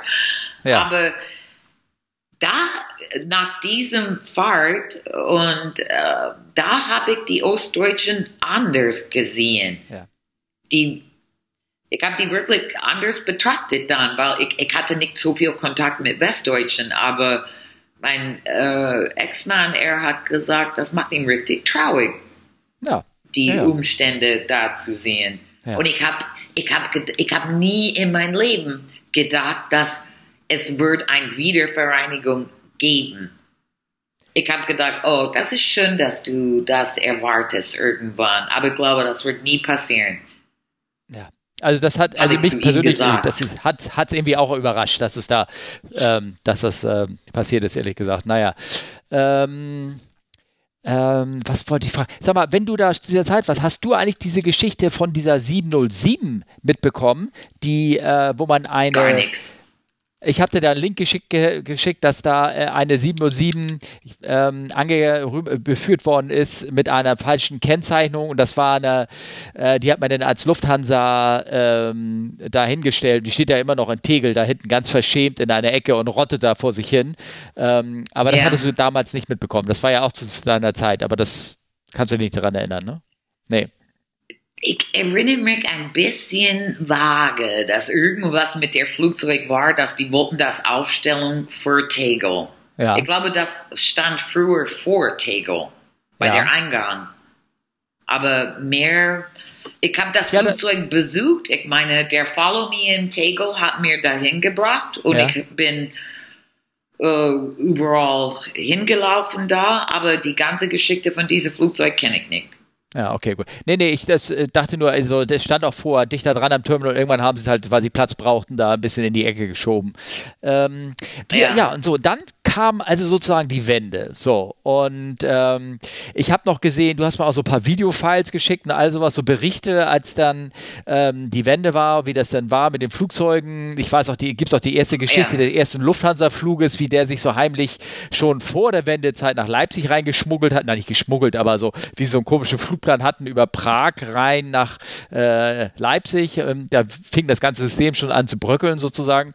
Und äh, Ja, so, ja. dann kam halt die, dann kam halt die ähm, Wende und dann irgendwann ähm, stieg auch der Verkehr in Tempelhof tierisch an. Ne? Also da wollte, Genau. konnte man wieder reinfliegen und dann waren die Korridore weg und auf einmal sind unheimlich viel Verkehr nach Tempelhof gekommen. Aber die haben doch irgendwann auch nochmal die Radarsysteme umgebaut und dann äh, wie, wie war es danach? Ich habe mal jetzt gerade so eine kleine kurze Zusammenfassung gemacht. Wie, dann kam die Wende, irgendwann kam ein neues Radarsystem. Irgendwann, wann waren denn Also die, das die neue? Radarsystem kam schon vor der Wende. Ich meine, also der US Air Force hat schon eins äh, von Raytheon äh, gekauft, ich glaube in 86. Ich glaube, die haben das quasi fertig installiert im Frühling 89. So, wir hatten schon ein Ah. neues System. Äh, das war alles digitalisiert, nach und nach. Ich meine, als ich nach Berlin kam in 85, wir hatten nur der Südkorridor hatten digital Darstellung von Ziele. Ja. Ich meine, okay, für die Zuhörer äh, ist ein analog Darstellung ist analog von eine Antenne dreht sich um und dann kriegst du das Echo von einem bewegenden Objekt in der Luft. Ja. Und diese Echo wird dargestellt auf ein Radar. Und auf das Radar hat man auch diese Drehung, Umdrehung von der ähm, Radaranlage gesehen. Und bei jeder Sweep, ich glaube, auf Deutsch heißt das auch Sweep. Ja. Das der, uh, ja, das Ding, dann hast du irgendwie bei, uh, an jeder Ziel könntest du das Blip, das uh, famous Blip sehen. Ja. So, das war analog. Unser Approach Radar war analog und der Südkorridor in 85 hat eine digitale Darstellung. Und wir hatten die FPS 117, das ist der 3D-Radar. Man, wenn man Tempelhof anguckt, man sieht diese große Golfball. Diese mhm. große Gebäude mit dem rund äh, Radar-Dings. Mit dem Turm am Ende des Gebäudes, ne? Genau. Genau, und das war ja. die FPS 117. Das ist ein dreidimensionaler Radar. Holy Deshalb shit. war das in diese weiße Umhüllung, weil wir, ich glaube, die haben das für Spionezweck benutzt, ja. mehr als, ich glaube, die Flugsicherung von der US Military in Berlin war eine Vorwand für was dahinter eigentlich passiert ist. Ja, okay. Ich meine, wenn, wenn es gab 100 Fluglotsen von der US Air Force, es gab 300 Leute, die haben unsere Radardatei oder 1000 Leute, die haben das Radardatei und ähm, wie weit wir könnten hören für ihre Zwecke benutzt. Ja, okay, verstehe. Ja. Ich, es, gibt, ähm, es gibt ein Buch, der heißt Puzzle Palace und ja. uh, dies, it's a Roman, aber da steht ganz vieles drin über was auf der anderen Seite von der Bartak passiert ist. Okay. Ob okay. das Sinn macht. Das Ding ist, wir hatten diese dreidimensional Radar, der hat unheimlich viele Fähigkeiten. Wir haben nur einen Bruchteil von dem benutzt für das Zivilverkehr. Ja, okay, verstehe. Ja, ja. Spy versus Spy, ne? Kam da sozusagen. Genau, ähm, genau. So, äh, ähm, FPS, wo, wo, wie bin ich Du hast mir in den, wegen dem äh, analogen Regal, ich erzähle das gerade mal für unsere Hörer, du hast mir ja genau, ein paar Videofiles. So nach und nach, ja, nach und nach Cool. haben die uns äh, ein Digitalradar so hingesetzt. Mit der FPS 117 mhm. haben wir ein Digital Darstellung gehabt. Und dieses System heißt Tempelhof Automated System. Ich glaube, in der Video wirst du das auch sehen. Mhm. Das war die Digitalisierung und Einspeisen. Man könnte das Radardatei von drei, vier, fünf, sechs verschiedene Radarantenne einspießen auf eine Darstellung. Ah ja, okay. So dass man hat eine weitere Range und eine bessere, sichere Ziel. Der beste Ziel wird, wird ausgewählt und die wird dargestellt. Mhm. Sodass ähm, man weiß genau, wo das Flieger ist. Ja, ich habe nur, wie gesagt, bei diesem Video, um den, um den Hörer zu sagen, was du meinst mit dem analogen Screen, in dem einen Video, was du äh, mir gezeigt hast, da sieht man einen ganz kurzen Ausschnitt äh, von dem Cottbuser Radar, was noch äh, altes Analoge war. Und da sieht man noch schön, wie du sagst, diesen Radar-Sweep, wie er über den Bildschirm raufgeht. Ja. Und von hinten war da ja auch nur mit Phosphor äh, oder irgendwas belegt, sodass immer, wenn der Elektronenstrahl auf der Bildschirm rüberging, leuchteten kurz die Blimps auf und verblassten dann langsam genau. bis bis der, bis der analoge genau. Strahl auf dem Radarschirm wieder darauf kam. Also das ist wirklich ähm, genau. furchtbar war das, ne? Ähm, naja, also ja. Das nee, mal, wir hatten im, im tiefe Dunkelheit gearbeitet. Ja. Ich weiß erst, als wir irgendwie nach oben kamen, Irgendwann haben wir ein neues Center in Berlin gekriegt mit die äh, Ostdeutschen und Westdeutschen zusammen. Das Ja. kam lange nach der Mauer, nicht super lange, aber nach Ja. der Wieder Wiedervereinigung haben wir ein neues Center in Berlin aufgemacht. Und da hatten wir Tageslicht. Das hatten wir in der anderen Center nicht. Wir haben im, im dunkelsten Dunkel gearbeitet. Ja, das kann ich mir vorstellen. Ja, das hört man immer. Ähm, und dann, aber guck mal, dann, das würde mich interessieren. Du warst also Militärlotse, dann haben sie irgendwann, haben sie ja euren Vertrag dann noch ein bisschen verlängert. Oder wann waren die, wann waren die Korridore weg? Sofort mit Fall der Mauer, also im Oktober? Wurden die Oh, aufgelöst? das war nach, das, nee, das war nach und nach. Ich glaube, im Frühling 90 sind die ersten Westdeutschen nach Berlin gekommen, um wie äh, der Luftraum über der DDR ähm, wieder zurückgegeben sein könnte. Ich weiß, dass die Alliierten haben sich beschäftigt und haben gesagt, okay, eine Wiedervereinigung bedeutet, dass wir müssen diese Überwachung dieses Land zurückgeben. Wie Ja. sieht das denn aus? Weil die Russen mussten sagen, wie lange äh, die brauchten mit ihren Streitkräften, DDR zu verlassen. Und ich glaube, nach und nach haben die äh, größere Stück, oder die haben die Korridors erweitert. Vielleicht haben die, irgendwann gab es eine Yankee Airspace. Das war der, wir hatten quasi den Kontrollraum über Berlin und alles, was dazwischen die Korridors waren. Und die haben auch die Korridors, die vertikal, äh, die haben das erhöht auf vielleicht 18.000 Fuß. Die haben das, Ah, okay. die haben das immer geändert. Vielleicht haben die Russen gesagt, ihr könnt das haben, äh, diese Woche. Die haben das jede Woche neu definiert. So dass jede Woche, Okay. ich musste eine ausführliche Briefing bekommen, was ist genau mein Luftraum. Ähm, und die Karten mussten die, die auch irgendwie ändern und darstellbar für uns machen, so dass wir könnten ähm, sicher sein, dass wir lassen unsere Flieger immer in erlaubtes äh, Luftraum. Und ich glaube, irg irgendwann Ende 90 sind Flugdatenbearbeiter von der DDR, von ähm, Interflug, zu uns gekommen. Und dann irgendwann sind auch Fluglotsen aus Dresden, Fluglotsen aus Cottbus. Und die könnten ihr Flieger betreuen von, von der Center in Berlin. Nach und nach. Aber Okay. die, die erste Gruppe waren irgendwie acht westdeutsche Wachleiters. Und die Oh. hatten die Aufgabe, die neue Center ähm, zu managen.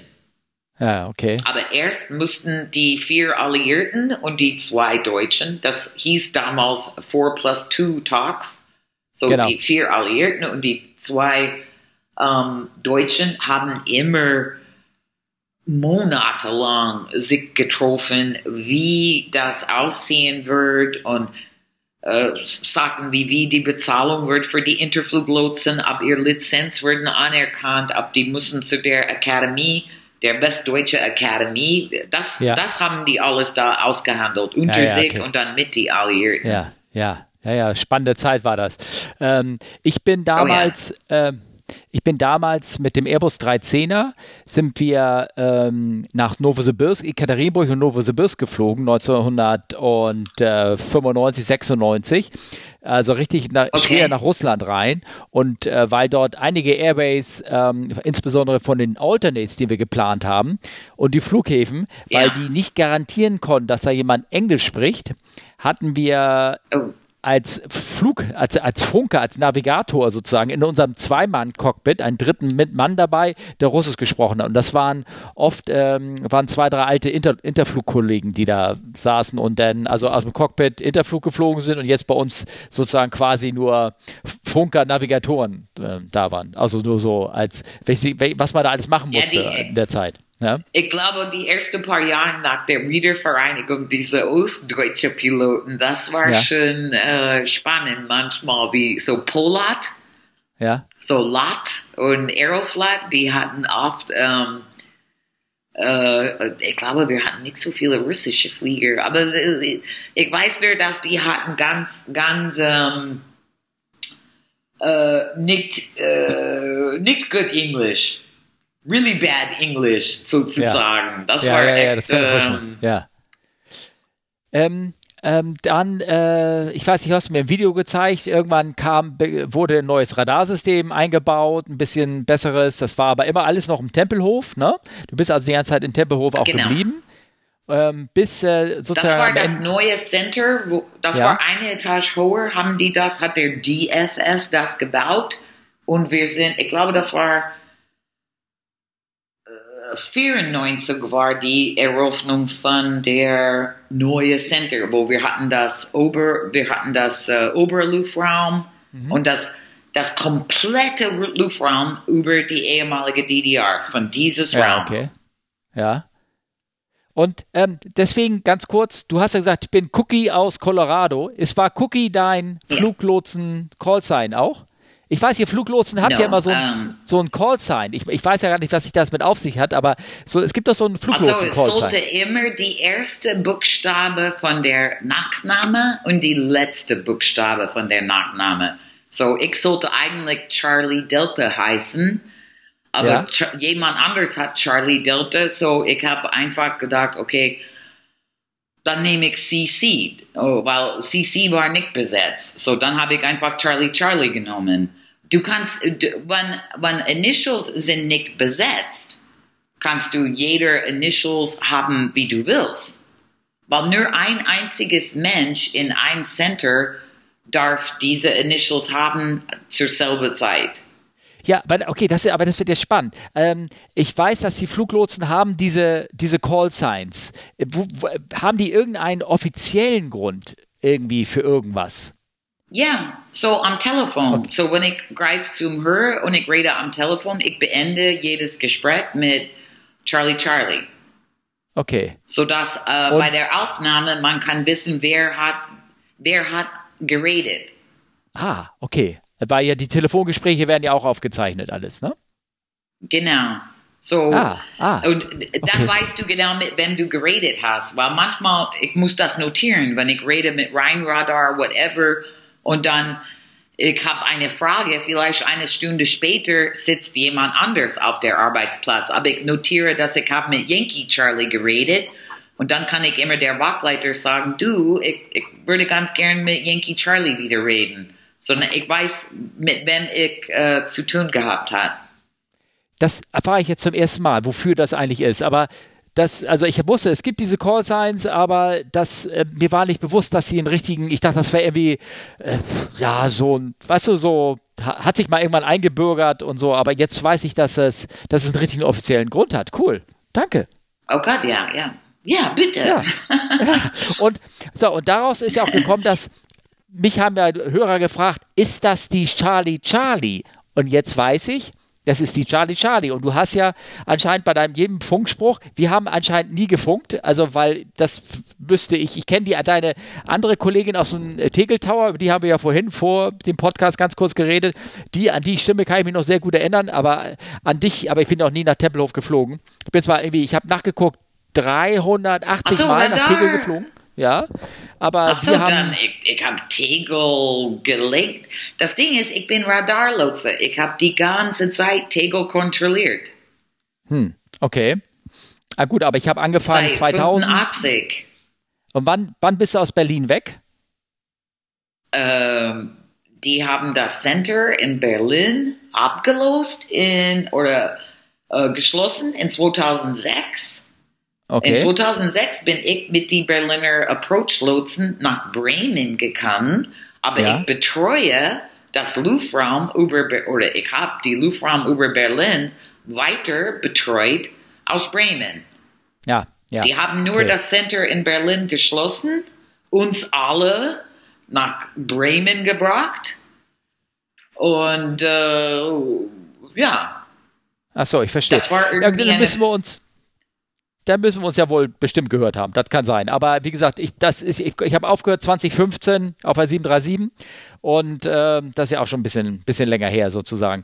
Ähm, aber cool, weil ich, ich habe ja auch gesagt, mich wurde gefragt, ist das etwa die Charlie Charlie, wurde ich gefragt.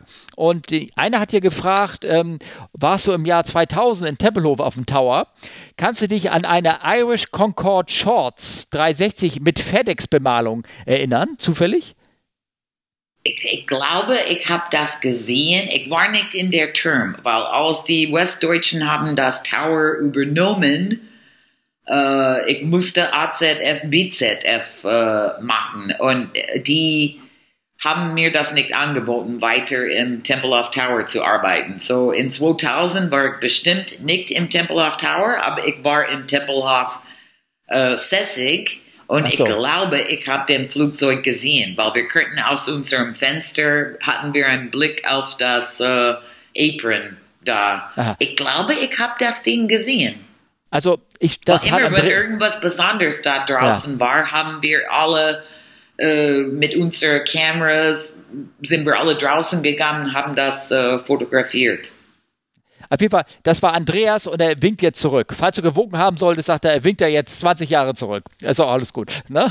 Okay. Ja, ähm, was wollte ich denn noch mal fragen? Ähm, also wurdest du nach Bremen gebracht. War, war, warst du denn, als Tempelhof geschlossen wurde, dann warst du auch aus Bremen, warst du nicht mehr in Berlin? Ich war in richtig? Bremen. Genau, ja, ich war okay. in Bremen. Oh. Und ähm, ähm, ich weiß, der Verkehr, der ging ja unheimlich hoch nach der Wende in Tempelhof. Da flogen auf einmal ganz viele Flugzeuge hin. Und äh, ja. aber fahren ja viele Privatflieger, ne? Oh ja. Ja. Besonders bei dieser WM, das war, das, man kann Bilder sehen von dieser WM, wie das, wo die haben alle Flieger gebracht an dem, äh, an die paar Tagen. Da war kein Fleck frei auf Tempelhof. Ja, das kann ich mir vorstellen. Das war, das war cool. Ähm, Und der Abend nach der WM haben wir eine extra, wir haben extra Personal dahingestellt und es gab irgendwie eine Ausnahme von der ähm, Lärmschutz, sodass das Flughafen war auf. Ich glaube, die dürften alle starten sofort oder bis drei Uhr morgens oder no, ich glaube, die hatten das Genehmigung, das ganze Abend zu starten von Tempelhof, weil sonst gab es keinen Weg, alle diese Maschinen äh, da wegzukriegen, weil die sind nach und nach gekommen nach Berlin. Ich meine, der Schönhagen, dieser Kleinflugplatz ja. südwestlich äh, von Berlin, der war auch äh, kein Fleck frei, wo kein Flieger stand. Ja. Aber nach also, der WM, das war, das war crazy, crazy, crazy, crazy. Das war einfach, ich habe keine Ahnung, wie viele Starts sind gestartet an dem Abend, aber wenn wir hatten 40, 50 Starts und dann äh, 15 IFR Pickups, you know, Flug, Flugplanwechsel, ja. ähm, das war, das war richtig harte Arbeit an dem Abend. Die ganze Wochen, das ganze WM-Zeit war richtig ja. knallharte harte Arbeit. Ähm, ich persönlich halte ja den, den ähm, klar, als Pilot sowieso, aber auch generell rein aus, aus äh, wirtschaftlicher Sicht, so, das halte ich eigentlich für sehr schade, dass Berlin nicht wenigstens entweder Tegel oder Tempelhof oder irgendeiner dieser kleinen Flughäfen, die dichter dran sind, halt offen gelassen, um halt so Geschäfts- und Kleinfliegerei halt möglich zu machen. Aber naja, gut, das das müssen sie irgendwie selber entscheiden, die Berliner. Ähm, was wollte ich sagen? Dann wurdest du also nach Bremen geschickt. Wie war denn der Umzug für dich? Da, war das schön, Bremen? Oder? Also wir sind alle gleichzeitig. Wir sind am Dezember 15, 2006. Ähm, ich glaube, also Dezember äh, 14 hatte ich meinen letzten Dienst im, im Tempelhof und dann bin ich nach Hause, habe meinen Koffer gepackt und dann war Berlin in mein Rückspiegel. Ich fand das sehr traurig. Well, da, da war irgendwie ja. so, wow, nach 21 Jahren in Berlin, oh man. Ähm, ja. Ich hatte die Wahl, nach München zu gehen, weil ein Teil, ein Teil von unserer Luftraum in unserer Center ging nach München. Ja. So das, das Südteil, äh, so über Dresden, und Leipzig. Dieser Teil des Berliner Luftraum ging nach München und das obere Ja. Luftraum, die Fluglotsen sind nach Rheinradar gegangen. Ja. Und nur das Berliner Approach äh, Bereich und dann nördlich Meck, äh, Mecklenburg-Vorpommern, das Teil des Luftraum, die Lotsen, die hatten Lizenz in dem Bereich, die sind nach Bremen geschickt. Und die haben uns alle angeboten, dass wir könnten unsere Lizenz wechseln. Und äh, wer lieber nach München gehen wollte oder wer lieber nach Karlsruhe gehen wollte, könnte sich äh, fortbilden auf einen anderen Arbeitsplatz für äh, aber ich habe gedacht, oh man, ich bleibe Berlin treu und ich gehe einfach nach Bremen, um mein Luftraum treu zu bleiben. Und hatte, hatte Bremen gefallen? Oder gefällt dir Bremen? Ja, Bremen ist, ist ja, Bremen ist schon. Äh, ich, am Anfang habe ich das wie Exil betrachtet. Ich fand alles zu klein. Äh, Ja, ja. Ich habe alles immer verglichen mit Berlin, aber das, äh, dann irgendwann habe ich gedacht, oh Mann, das ist die richtig falsche Einstellung. Ich kann das nicht ändern. Ich bin hier. Ja, okay. Ich sollte Bre- Bremen auch eine Chance geben, mir zu gefallen. So, nach und nach hat es mir gut gefallen. Ich meine, ich, ich, in der Zeit bin ich auch alter geworden, sodass meine, meine ähm, Gewohnheiten haben sich auch geändert. Ich fand das ähm, gut, irgendwie eine Nummer ruhiger, äh, äh, ein bisschen den Gang runterzuschalten, als ich hier kam. Ähm, denn ähm, du bist also dann praktisch irgendwann, als es denn die, die, der ganze 2 plus 4 Vertrag da geschlossen worden bist, dann bist du zur deutschen Flugsicherung praktisch angestellt gewesen, Genau. haben sie dir einen Ja. Arbeitsvertrag gemacht und jetzt bist du in Ruhestand, Ja. weil du, ähm, dein Alter sagen wir natürlich nicht, ne? also, aber weil du irgendwann aufhören musst sozusagen, weil ein Fluglotse darf nur bis zum Alter XXX arbeiten und dann ist vorbei Genau. und dann musst du zwangs in die Zwangsrente gehen, ist das richtig? Nee, ist kein Zwangsrente, das heißt Übergangsvorsorge. Ja, okay. Und der, der normale Alter ist 55. Mhm. Ich habe kein Problem. Ich bin, ich habe länger gearbeitet als ähm, normal ist. Ähm, jetzt äh, wegen Corona bieten die Fluglotsen an mit 52 in der Okay. Alters, äh, in der Übergangsvorsorge zu gehen. Und Okay. Übergangsvorsorge heißt, dass wir kriegen 70 Prozent unseres Gehalts bis der 63. Lebensjahr und danach kriegt man betriebliche Rente, staatliche Rente und was man so privat irgendwie genau. Ja. gemacht hat. Ja, so, okay. ich habe irgendwie die nächsten 5, 6, 7, 8, 8 Jahren, wo ich äh, äh, mein Leben in, ähm, äh, genießen kann. Ja, okay. Und du hast aber nicht die, ähm, ich will auch gar nicht, die letzte Frage noch privater Natur, dann lasse ich, du willst nicht jetzt endlich nochmal Okay. nach Oklahoma hin, wo du die Chance verpasst hast, vor einigen Jahren dahin zu gehen, ganz am Anfang. Nach Oklahoma treibt dich Ich jetzt nichts, ne? Oklahoma ein einziges Mal besucht, als ich Oh, nach Hause Jetzt höre ich ging. dich gar nicht mehr. Äh, achso, ich weiß nicht. Ah, Ist da irgendwas passiert? No, ich habe nichts gemacht. Oh, jetzt höre ich dich wieder. Record is on. Achso, okay. Äh, ich habe einmal ok ja, ich habe einmal Oklahoma besucht und äh, ich fand schön. Sehr Ja. Western. Sehr, sehr viel Cowboys. okay, da kann ich mir vorstellen.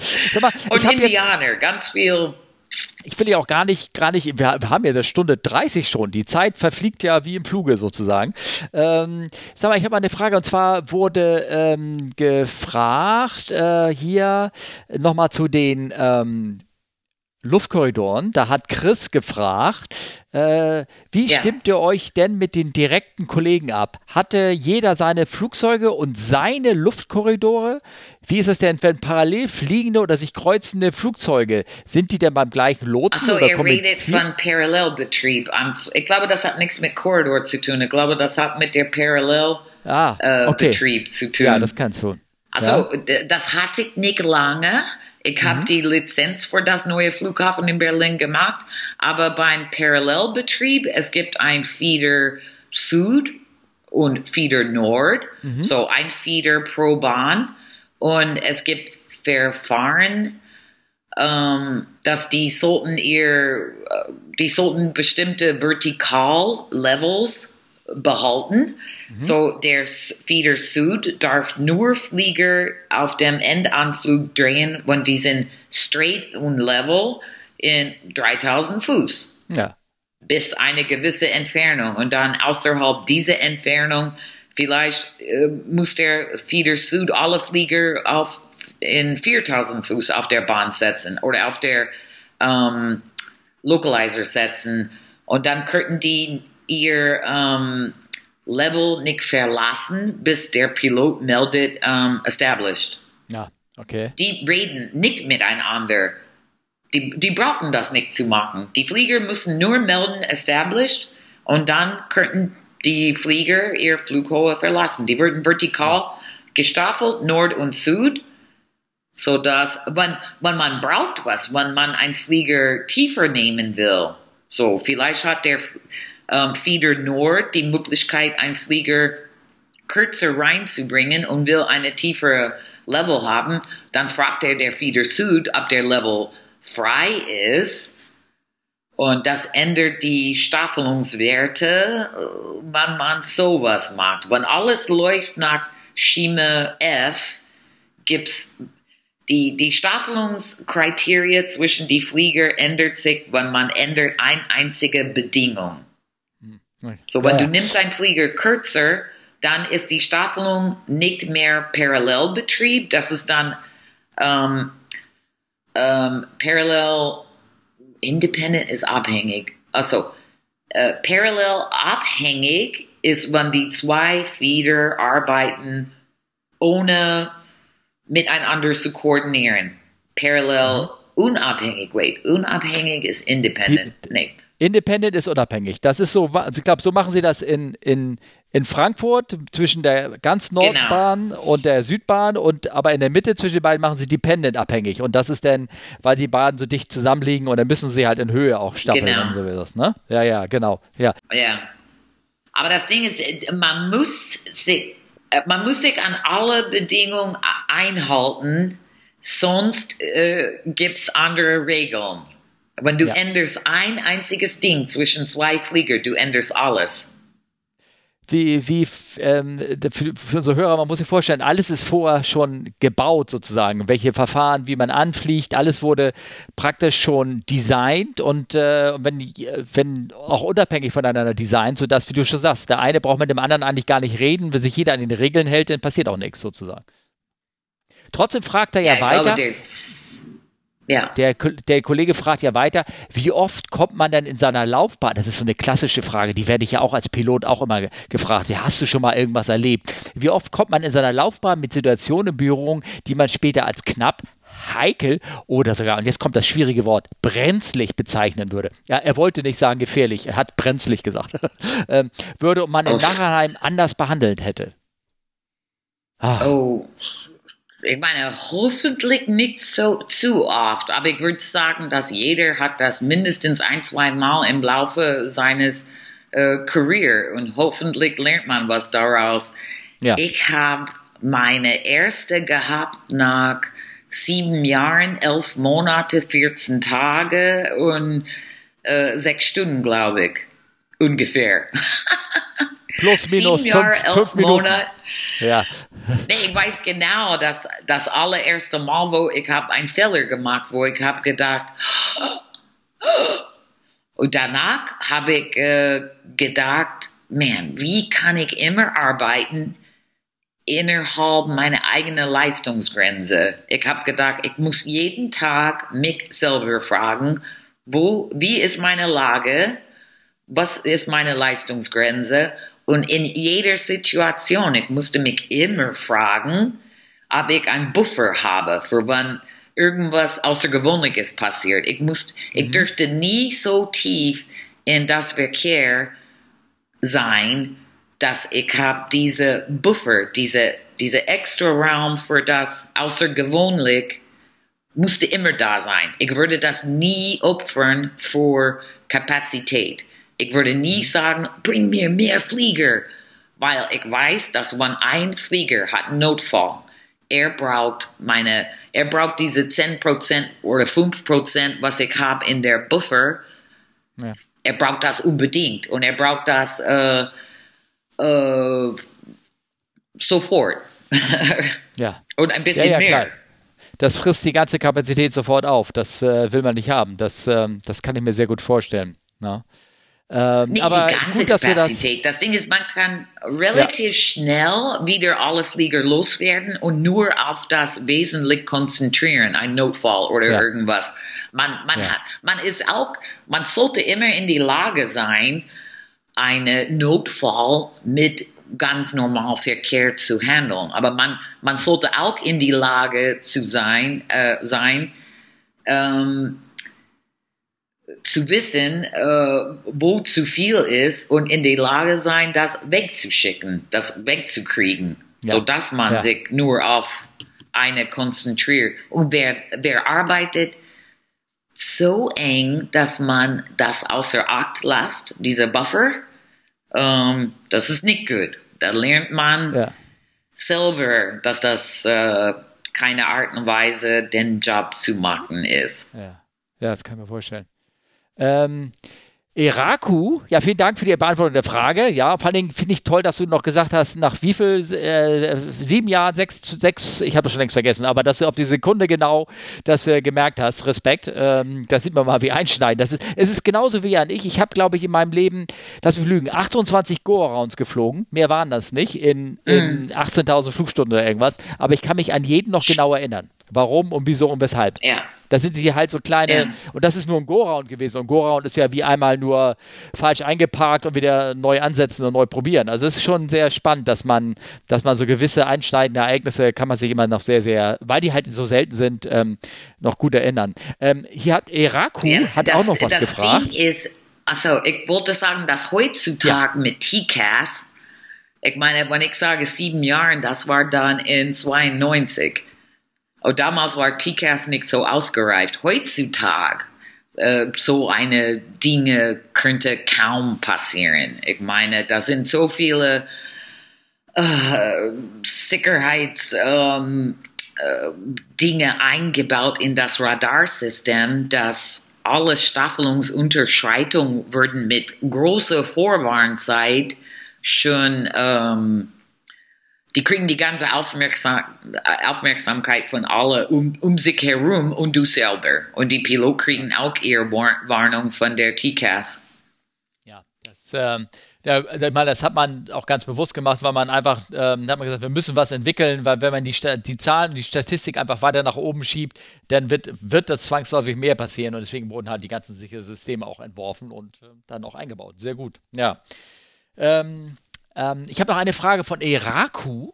Der hat gefragt, okay. ähm, und zwar, der hat gefragt, im Funk hört man das noch sehr viel, aber ist das über, wie, wie hat er geschrieben, im, im Funk ist das noch sehr viel, wenn nicht sogar alles im, oh, jetzt fange ich nochmal ganz von vorne an. Im Funk ist doch, ist doch sehr viel, wenn nicht sogar alles vorgeschrieben. Sagt irgendwo auf der Welt noch jemand Roger? Und wenn ja, darf man das überhaupt? Ja, darf man. Das ist nur, ich habe das äh, gehört und verstanden. Das sind bestimmte Dinge, die man zurücklesen muss. Aber wenn das nur eine, ich habe sie verstanden, Antwort ist, you know, uh, ich, wenn ein Pilot sagt, ich, ich möchte Short Approach, dann kann ich einfach sagen, Roger. das, ist, das ist kein Ja, das ist nur, ich habe sie verstanden.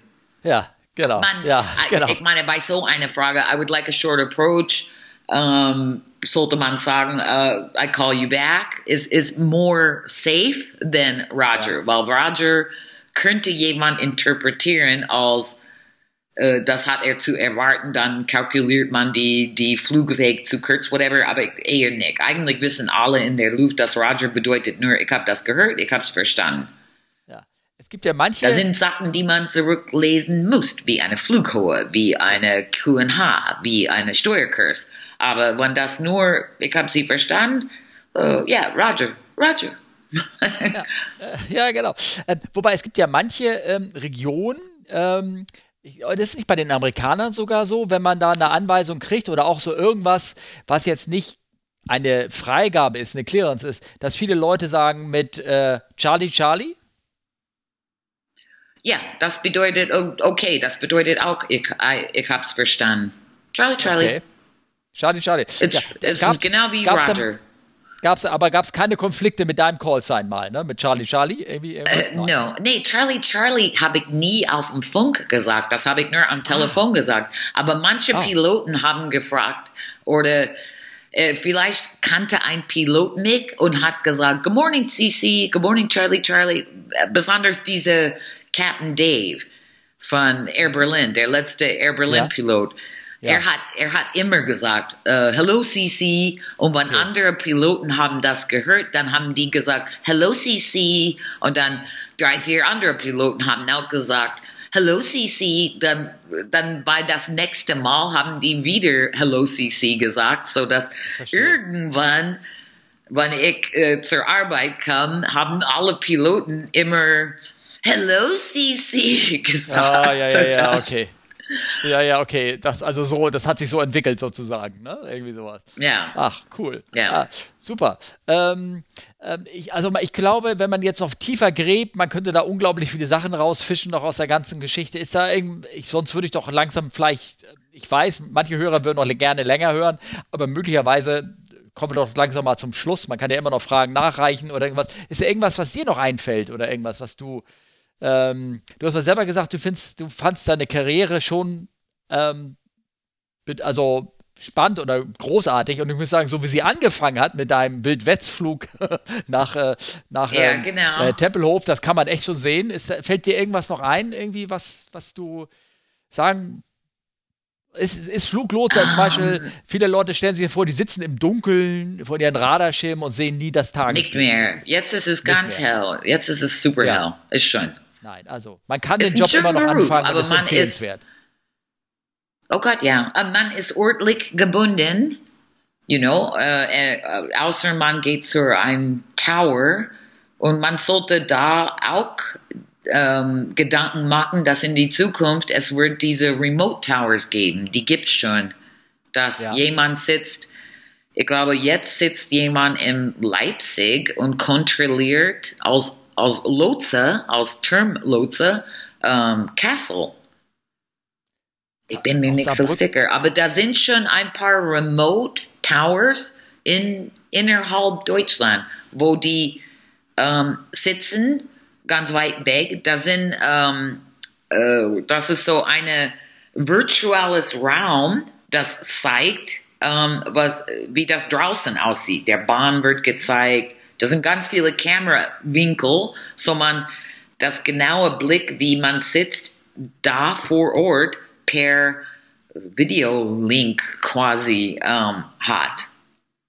Man kann auch remote alles, alle die Beleuchtung, äh, man kann auch diese Vogelschreck auch anrangieren, remote von ganz weit weg. Und das ist die Zukunft, dass man wird, der Termlotse wird nicht mehr vor Ort sein. Es wird ein Term geben und die würden diese virtuelle 360 Grad ähm, Darstellung haben rund um das Lotse und der Lotse wird ähm, Flughafen, die 100 Meilen entfernt ist, ähm, kontrollieren, so wie Radarlotsen das können. Aber das ist die Zukunft. Ja, ähm, ja, ich weiß, äh, das ist schon sehr spannend. Wir hatten im Podcast, glaube ich, auch schon mal über äh, die, die Remote Tower gesprochen. Ähm, also, Cookie, wenn dir nichts Großartiges mehr, mehr einfällt, dann würde ich sagen, dann, dann, machen wir langsam den Sack hier sozusagen zu. Ich bedanke mich. Okay. Äh, Hat es dir Spaß gemacht? Ja, es hat richtig Spaß gemacht. Danke. Ja. Ich hab, an vieles okay. habe ich äh, keine Gedanken drüber gemacht, bis, bis das irgendwie in meinen Kopf rauskam. So, ja. äh, man kann sich nicht richtig, man kann versuchen, sich vor, zu, vorzubereiten für sowas, aber ja. Ja, das, dafür ist Podcast ja geeignet. Man plaudert so ein bisschen und dann holt man so einzige Gedanken auf einmal an die Oberfläche und man hat keinen Zeitdruck. Das ist schon, das ist schon eine schöne Sache. Ähm, Ja, also ich bedanke mich ganz herzlich, dass du, die, dass du dir die Zeit genommen hast hierfür und unsere Hörer bestimmt auch. Und ähm, ähm, ich habe gehört, du, wird, du wirst noch woanders, wirst auch noch mal mit aufnehmen oder hast du schon andere Podcasts gemacht oder so? Oder andere, irgendwas hattest du? Also ich mag ein ATC-Podcast wahrscheinlich ähm, nächste Woche und das wird auf ah. Englisch. Ah. Und das ist von ATC Pilot. Ich glaube, er macht das nur auf YouTube. Ich weiß nicht, aber er hat das so per, for ears only, ob das nur Audio ist. Aber ich kann okay. ihn fragen. Aber ich kann das posten auf Twitter. Ich kann dir ja. das auch weitergeben. Ja. Und das ist eine junge Fluglotse in Bremen. Er ist auch Pilot. Mhm. Um, ähm, er hat ein C-28. Oh, nee, das ist es nicht. Auf jeden Fall, er hat, er hat eine alte Flugzeug von der Sutenrettungsdienst. Ja, okay. Ich glaube, die ist aus der 70er Jahren. Ja. Ja, und er wollte die Geschichte vom Berliner Luftraum, whatever, um, ja. auch wieder mal hören, aufnehmen. Aber ich glaube, da, da wird er vielleicht mehr spezifische Fragen über Flugsicherung. Ich glaube, das wird sehr Flugsicherungs- ähm, spezifisch sein. Das macht ja überhaupt nichts. Ähm, ähm, und ja. das ist trotzdem interessant. Möglicherweise höre ich mir das, oder ich werde mir das garantiert anhören. Ähm, ich werde mal ja. ihn anschreiben oder du gibst mir mal gleich mal deinen sein, sein Link oder irgendwie sowas und dann werde ich das ja, diesen Podcast später in die Shownotes mit reinschreiben. So, ne, so werden wir das so ein bisschen zusammen machen. Und also das, ja. das hier verlinken sozusagen. Und ähm, ja, dann, dann ich hoffe, dir hat Spaß gemacht. Ich, komme, ich mache jetzt mal zum Schluss. Ich sage vielen Dank, Cookie, ne, für, für danke, diesen Podcast. Danke. Wenn die Leute Fragen haben, dann könnt ihr ja Fragen at comeflybus äh, E-Mail schreiben, beziehungsweise über unsere Webseite ähm, oder halt über direkt über Twitter. Äh, Cookie and Alan ist, glaube ich, der Twitter-Handle von äh, Colin selber. Und äh, ihr wisst ja, Frag CFU sind, wenn ihr Fragen habt, direkt in unserem Podcast können wir auch stellen. Ich leite sie weiter bedanke mich ganz herzlich, dass du dabei warst. Cool, super Sache. Danke. Okay, dann sage ich mal Tschüss, bleib nochmal wieder dran und ich sage Tschüss.